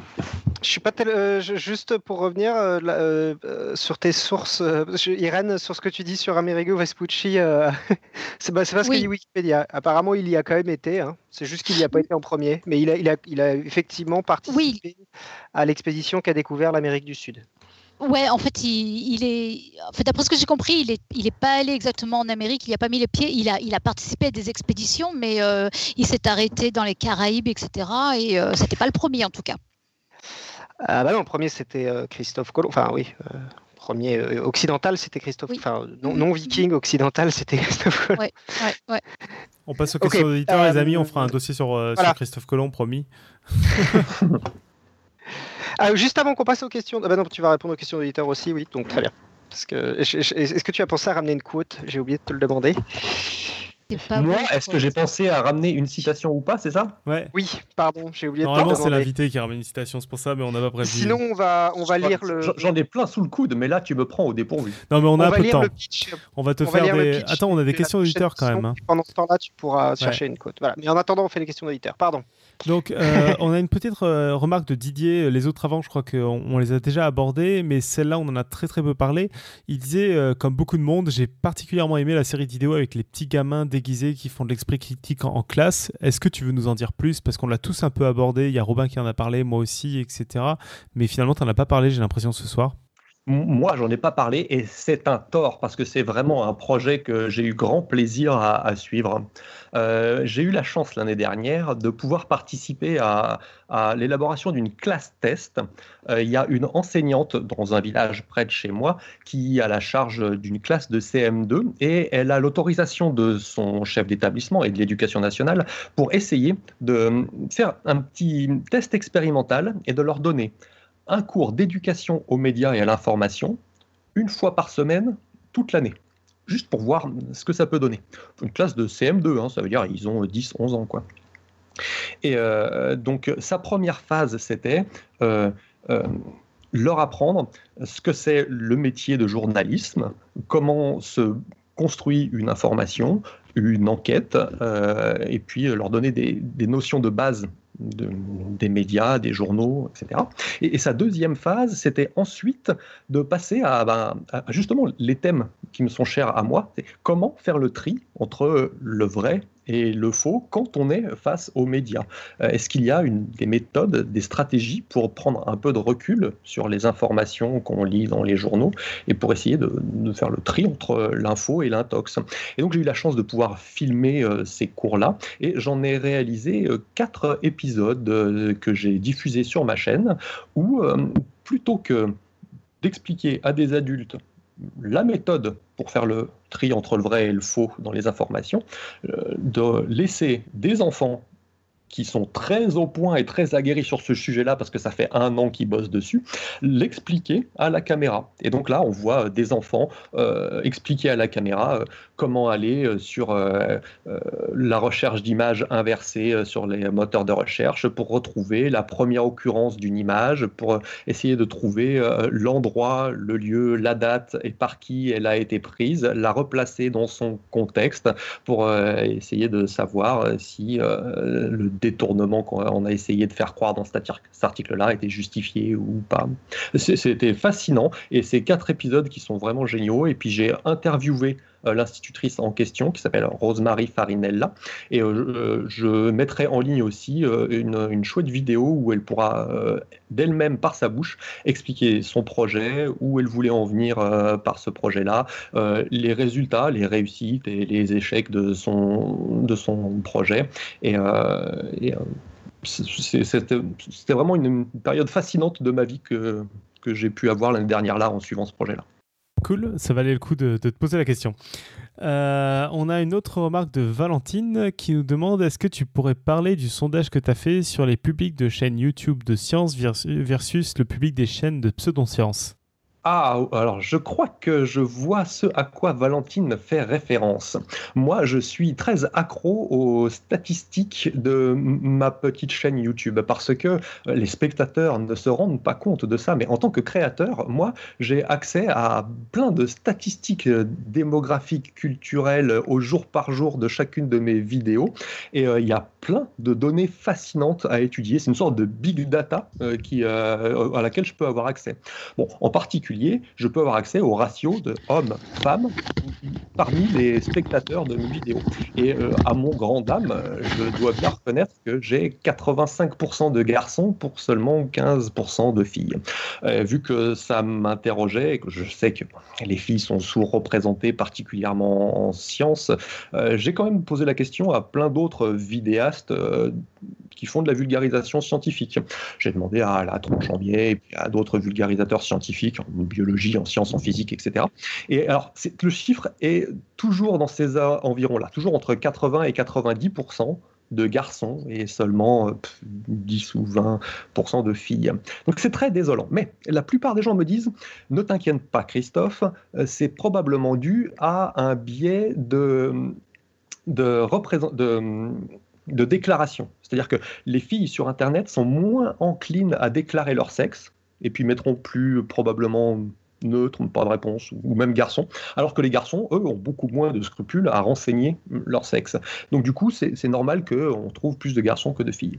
Et donc j'ai chercher un protocole qui permettrait de vérifier ça, et comme très souvent en science, un chiffre brut, la valeur euh, en, absolu, a pas beaucoup de sens. Ce qui a du sens, c'est la comparaison de cette même mesure dans le temps. Par exemple, la comparaison entre aujourd'hui et puis l'année dernière, ou la comparaison entre euh, les chaînes de sciences et les chaînes de pseudo-sciences. Voilà, donc c'était ça. mon projet, c'était de demander aussi à des vulgarisateurs ou des euh, chaînes qui parlent de, spiritualité, de bien-être, de pseudo-sciences, de thérapie alternative, et de me faire des screenshots de leurs analytiques YouTube. Et je me rends compte que euh, pour tout ce qui touche à la spiritualité, la nutrition, le bien-être et, euh, et tous ces genres de, de thérapies alternatives-là, il y a près de 80 à 90% de filles qui suivent ces sujets-là. Et c'est beaucoup dû au sexe de celui qui présente, c'est-à-dire que les chaînes présentées par un garçon sont beaucoup suivies par les garçons et les chaînes présentées par des filles sont suivies par des filles. Mais même en extrayant ce paramètre-là, statistiquement, on peut arriver à, faire en sorte de, s'abstraire de, ce paramètre-là. Là. Euh, je dois reconnaître que le domaine de la science est beaucoup plus regardé par les garçons que les filles, alors que le domaine de la spiritualité est beaucoup plus regardé par les filles. Ça me désole et il faudrait trouver quelque chose pour euh, essayer de changer ce truc-là dans le futur. Euh, Et c'est au niveau des âges, c'est les mêmes, euh, c'est les mêmes gammes d'âge ou, euh, ou pas? Alors les âges, là par contre, ça dépend beaucoup de, de la tonalité du présentateur. D'accord, mais pas spécialement moi, science ou pseudoscience, quoi. Non, non, là j'ai pas vu de, différence. Moi j'ai un public qui est pas trop jeune, j'ai de la chance, parce que la plupart des générateurs de clics sur YouTube, c'est les mineurs et moins de 18 ans. Donc sur toutes les chaînes de gaming euh, ou de, de humour facile, euh, genre à la podcast, bon, c'est ça qui génère des quantités astronomiques de clics. Et euh, bon, les sujets que je traite moi, bon, ils sont un peu plus pointus. Et puis bon, c'est pas trop mon public cible non plus. Hein, elle est à 14-15 ans. C'est quand que tu fais hygiène mentale gaming? Je, ce, ce n'est pas sur ma chaîne de production pour le moment. Mais par contre, ouais, euh, celui qui euh, essaye de, de, s'adresser avec un ton un peu plus euh, rigolo, déconnade, ou essayer de faire un peu plus d'humour, bah, du coup, il a beaucoup plus de, jeunes dans son, dans son électorat. Ok. Et ça, ça dépend pas de science ou pas science, je pense. On a une question très intéressante de Camille. Je savais qu'on avait des questions qui allaient être très longues. C'est pour ça que j'ai dit, j'ai un peu insisté pour avancer sur les questions. Qui dit Est-ce qu'il n'y a pas un problème dans l'éducation aux sciences? Très souvent, on me dit Tu crois à la science? Car si la science et croyance sont le même outil, il faudrait choisir, entre les deux. Et c'est vrai que moi aussi, j'entends aussi soit des tu crois à la science ou des euh, non mais vous êtes bordés les scientifiques ou des choses comme ça et qui, euh, voilà, est-ce qu'il n'y a pas un problème dans l'éducation ou culturel aussi euh, sur l'éducation aux sciences? Ouais, ce mot science là, qui est un petit peu votre centre d'intérêt à vous aussi, hein, un podcast science, hein, il a un problème, c'est qu'il a plusieurs acceptions différentes. Euh, moi, quand je parle de la science ou quand je dis le mot science dans mes vidéos, ce, que j'entends par là, c'est la méthode scientifique, c'est-à-dire la méthode de comparaison avec le réel pour produire des théories dans une sorte de boucle hypothético-déductive. Euh, mais par contre, le grand public, lui, quand il parle de science, soit repas de famille avec la belle-mère, soit sur les réseaux sociaux, soit même dans les médias, dans les journaux. Euh, le mot science, il peut être utilisé dans d'autres euh, dans d'autres acceptions. Ça peut aussi être le, corpus de connaissances scientifiques, c'est-à-dire euh, la théorie de la gravitation, la théorie des atomes, etc. Pas, pas la méthode qui permet de produire ces théories, mais les théories elles-mêmes, qu'on appelle la science souvent, une vision du monde. Voilà. Et euh, du coup, ça, cette vision du monde, bah, on peut soit y croire, soit pas y croire. Si jamais on utilise le terme euh, euh, classique du mot croire, c'est-à-dire pas, pas du tout celui que j'ai défini tout à l'heure, en disant je vais réserver le mot croyance pour ceux qui font un acte de foi et qui n'ont pas besoin de preuves, et comme ça je garde le mot tenant pour ceux qui pensent avoir des preuves. et dans, ces cas-là, on ne croit pas à la science avec mes définitions à moi, soit on pense que c'est la meilleure méthode qui donne des choses qui, sont, ont plus de chances d'être vraies que fausses, ou, au moins qui sont plus vraies qu'avec d'autres méthodes. Et, euh, la science, ça peut vouloir dire aussi euh, euh, les, résultats technologiques de la science, la technologie. Car les gens, souvent, ils parlent d'un magazine de science. C'est un magazine qui parle des iPhones, ou des télescopes, ou des téléviseurs. et donc, toute la, technologie, on, appelle ça science aussi. Alors que c'est différent, ça c'est l'ingénierie la, technologie, ça, ça, peut être assez différent de la science. Mais dans l'imaginaire collectif, le mot science englobe aussi les technologies. Et puis la science, ça peut aussi être la communauté des scientifiques. Et souvent ceux qui ont quelque chose à dire contre la science ou euh, qui, euh, qui sont réticents et, euh, et, qui, luttent un peu contre la science, ils, luttent contre la communauté des scientifiques, les, les chercheurs eux-mêmes. Parce que oui, les chercheurs, eux, il y en a qui trichent, il y en a qui manipulent leurs résultats. Il y en a qui font un peu de p-hacking. Il y en a qui utilisent leurs résultats scientifiques pour se mettre en avant en tant que personne dans les médias. Donc il y a plein de dérives de la communauté scientifique, mais ça ne remet pas en cause la validité, de la méthode. Il y a plein de technologies qui sont potentiellement dangereuses ou qui peuvent dériver sur, je ne sais pas moi, les bombes nucléaires ou, euh, ou des dérives sur les OGM, mais ça ne remet pas en cause la méthodologie scientifique. Et puis, il peut y avoir plein de théories qui on pensait qu'elles étaient vraies, et puis finalement, au final, maintenant, on sait qu'elles sont fausses. Et euh, c'est vrai, mais ça, ça non plus, ça ne remet pas en cause la méthode scientifique. Voilà, le seul truc que moi je défends quand je dis que je défends la science, c'est je défends la méthode scientifique. Et je reconnais tout à fait les dérives de la communauté scientifique, les dérives des mécanismes des publications, ou les dérives de certaines technologies. Ok, bah, c'était la dernière question d'auditeur euh, qu'on n'a pas traitée en tout cas, qu'on n'avait pas traitée. Voilà, voilà. Ouais, moi, il y avait, mais je ne voudrais pas faire du rétro, mais il y, a une question quand même que je me pose un peu depuis le début, mais vraiment, tu as, le droit de pas répondre ou de répondre très vite, mais je me posais la question de l'efficacité, parce que finalement, je crois, enfin, tu parles d'optimisme ou, pas, de est-ce qu'on fait changer les gens ou pas. Euh, je suis assez d'accord. J'aime assez l'idée de dire on n'y va pas frontalement parce que de toute façon ça fait rien avancer, euh, etc. Et on essaye plutôt de, travailler ensemble avec les gens. Euh, et, voilà. Mais en même temps, quand tu dis bon, ben à la fin de deux expériences, ils ont jamais changé d'avis. enfin, c'est un côté à quoi bon quoi? Ah, mais là, Robin, tu mets le doigt sur euh, une de mes plaies, sur une partie douloureuse euh, de ma discipline. ah, ben je voulais pas, je voulais pas. Euh, Effectivement, c'est pour ça que quand euh, euh, Jean m'a demandé euh, est-ce qu'il fallait être optimiste ou pas, j'ai commencé par dire qu'il n'y avait pas de raison en particulier d'être optimiste sur l'avenir. Parce que moi, je, défends l'éducation aux médias et j'essaie d'expliquer pourquoi la méthode de confrontation au réel est la méthode la plus efficace. Mais par contre, je n'ai jamais réussi à évaluer l'efficacité de ces genres d'enseignement-là. Euh, l'enseignement à la pensée critique, il va être mis dans les programmes scolaires. Il a déjà été mis euh, depuis cette année l'année dernière et puis cette année dans les programmes scolaires de euh, collège, lycée, université, puis même en primaire, sans même parler hein, du projet de Rosemary dont je vous parlais tout à l'heure, hein, mais même l'éducation aux médias, ça fait maintenant partie des programmes scolaires. Ça a été mis en place par l'éducation nationale avant d'avoir pu mesurer scientifiquement l'efficacité d'une telle, euh, telle démarche. Euh, moi, j'ai la chance de pouvoir participer cette année-là à, un protocole de recherche justement sur ce sujet-là, qui cherche à mesurer l'efficacité de l'enseignement à la pensée critique. Donc les résultats, on les aura bah, forcément euh, l'année prochaine ou dans deux ans quand le protocole sera terminé. Ça met en place beaucoup d'élèves. Donc il faut falloir trier ce, nombre gigantesque d'élèves en, deux parties de façon randomisée. Des élèves à qui on va enseigner de l'éducation aux et puis euh, des, mécanismes de la pensée critique, et des élèves pas. Et à la fin de l'année, avec une sorte de batterie de tests et de questionnaires qui seraient censés mesurer euh, leur niveau d'esprit critique, pour essayer de voir si l'enseignement à la pensée critique a un effet sur la pensée critique. Et honnêtement, j'aimerais vous dire que je suis optimiste, mais je ne sais pas. Ça se trouve, il n'y a aucun effet, et on peut rabâcher que euh, il, faut avoir de l'esprit critique, qu'il faut vérifier les sources, qu'il ne faut pas être naïf, qu'il faut... Euh, si ça se trouve, on peut rabâcher autant qu'on veut, et ça n'a aucun effet sur le comportement des gens. J'en ai peur. Oh, le silence gênant. Ouais, non, non, mais. Pardon. Oh, on, était on, on verra, et puis il y a le long terme, et puis euh, voilà, et puis voilà, on va pas finir sur une note aussi pessimiste. non, mais c'était juste sur, voilà, je, me disais, effectivement, c'est l'argument du euh, se confronter, euh, c'est pas forcément la meilleure solution, essayer autre chose, ok, mais vu que tu disais que tu n'avais jamais réussi à faire changer la vie de personne.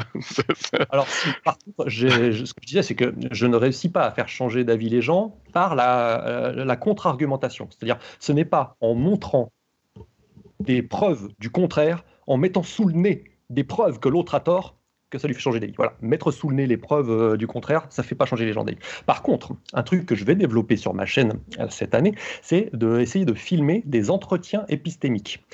C'est une méthode de dialogue et euh, d'argumentation face à quelqu'un qui n'a pas les mêmes opinions que vous, qui est très spécifique et très cadré, qui est basé sur la non-confrontation, hein, la, bienveillance, et euh, en particulier sur, euh, plutôt que de contre-argumenter sa croyance en lui disant ⁇ moi j'y crois pas, voici mes preuves, où sont les tiennes, elles sont pourries ⁇ la stratégie c'est plutôt de l'aider à construire lui-même du mieux possible son argumentation et son arborescence des preuves. C'est-à-dire qu'il essaie de me convaincre d'un truc, plutôt que de contre-argumenter, essayer de l'aider à trouver ses meilleures preuves, ses meilleurs arguments, et mettre les choses dans le bon sens pour structurer sa pensée, pour arriver, au lieu de faire, euh, comme d'habitude, un homme de paille, c'est-à-dire euh, euh, déformer la pensée de l'adversaire pour trouver son point faible et attaquer son point faible, là au contraire, essayer de faire la stratégie de l'homme d'acier, c'est-à-dire de l'aider à confronter son meilleur échafaudage de preuves, et si jamais ça tient pas, il le verra tout de suite.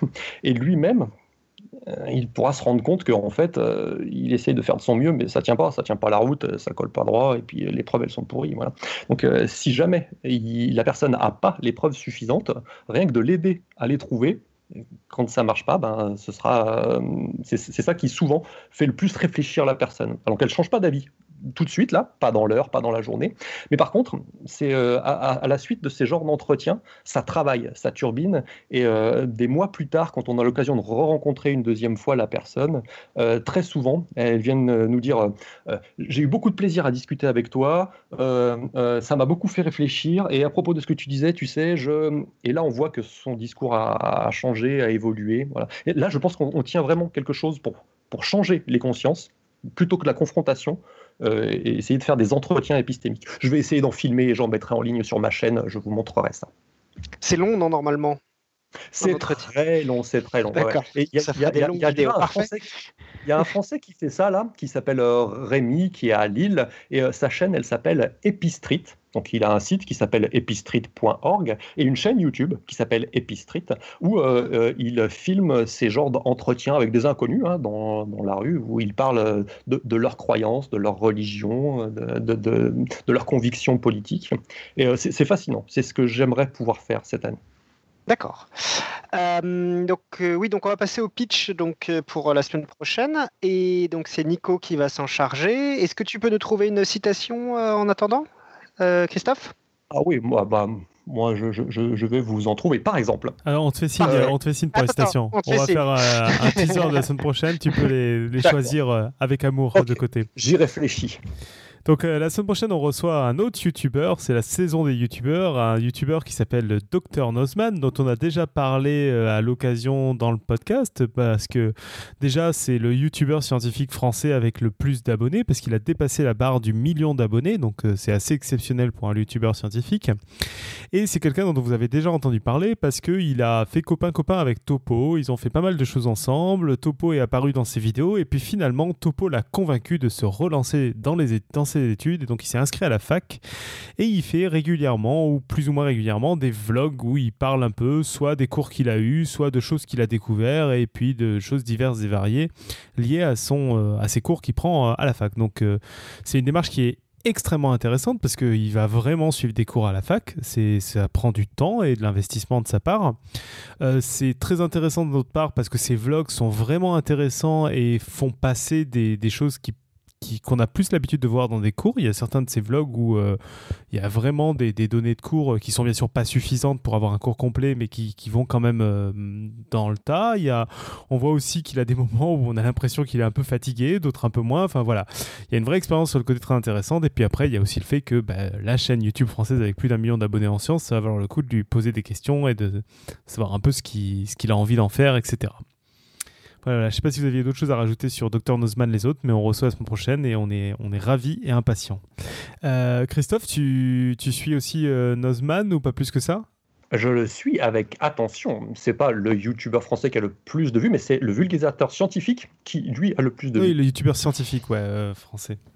Ah ouais, c'est, c'est incroyable et puis c'est, son, son, parcours est fascinant. Et, euh, il, a lui aussi euh, beaucoup de, bienveillance et de tact quand il parle de tous ces sujets-là. Il arrive à allier à la fois euh, un, décorum qui, plaît à la grande masse des cliqueurs dont je parlais tout à l'heure. Donc lui, il doit avoir un public plus jeune que le mien. Et puis une rigueur et, des sujets fascinants.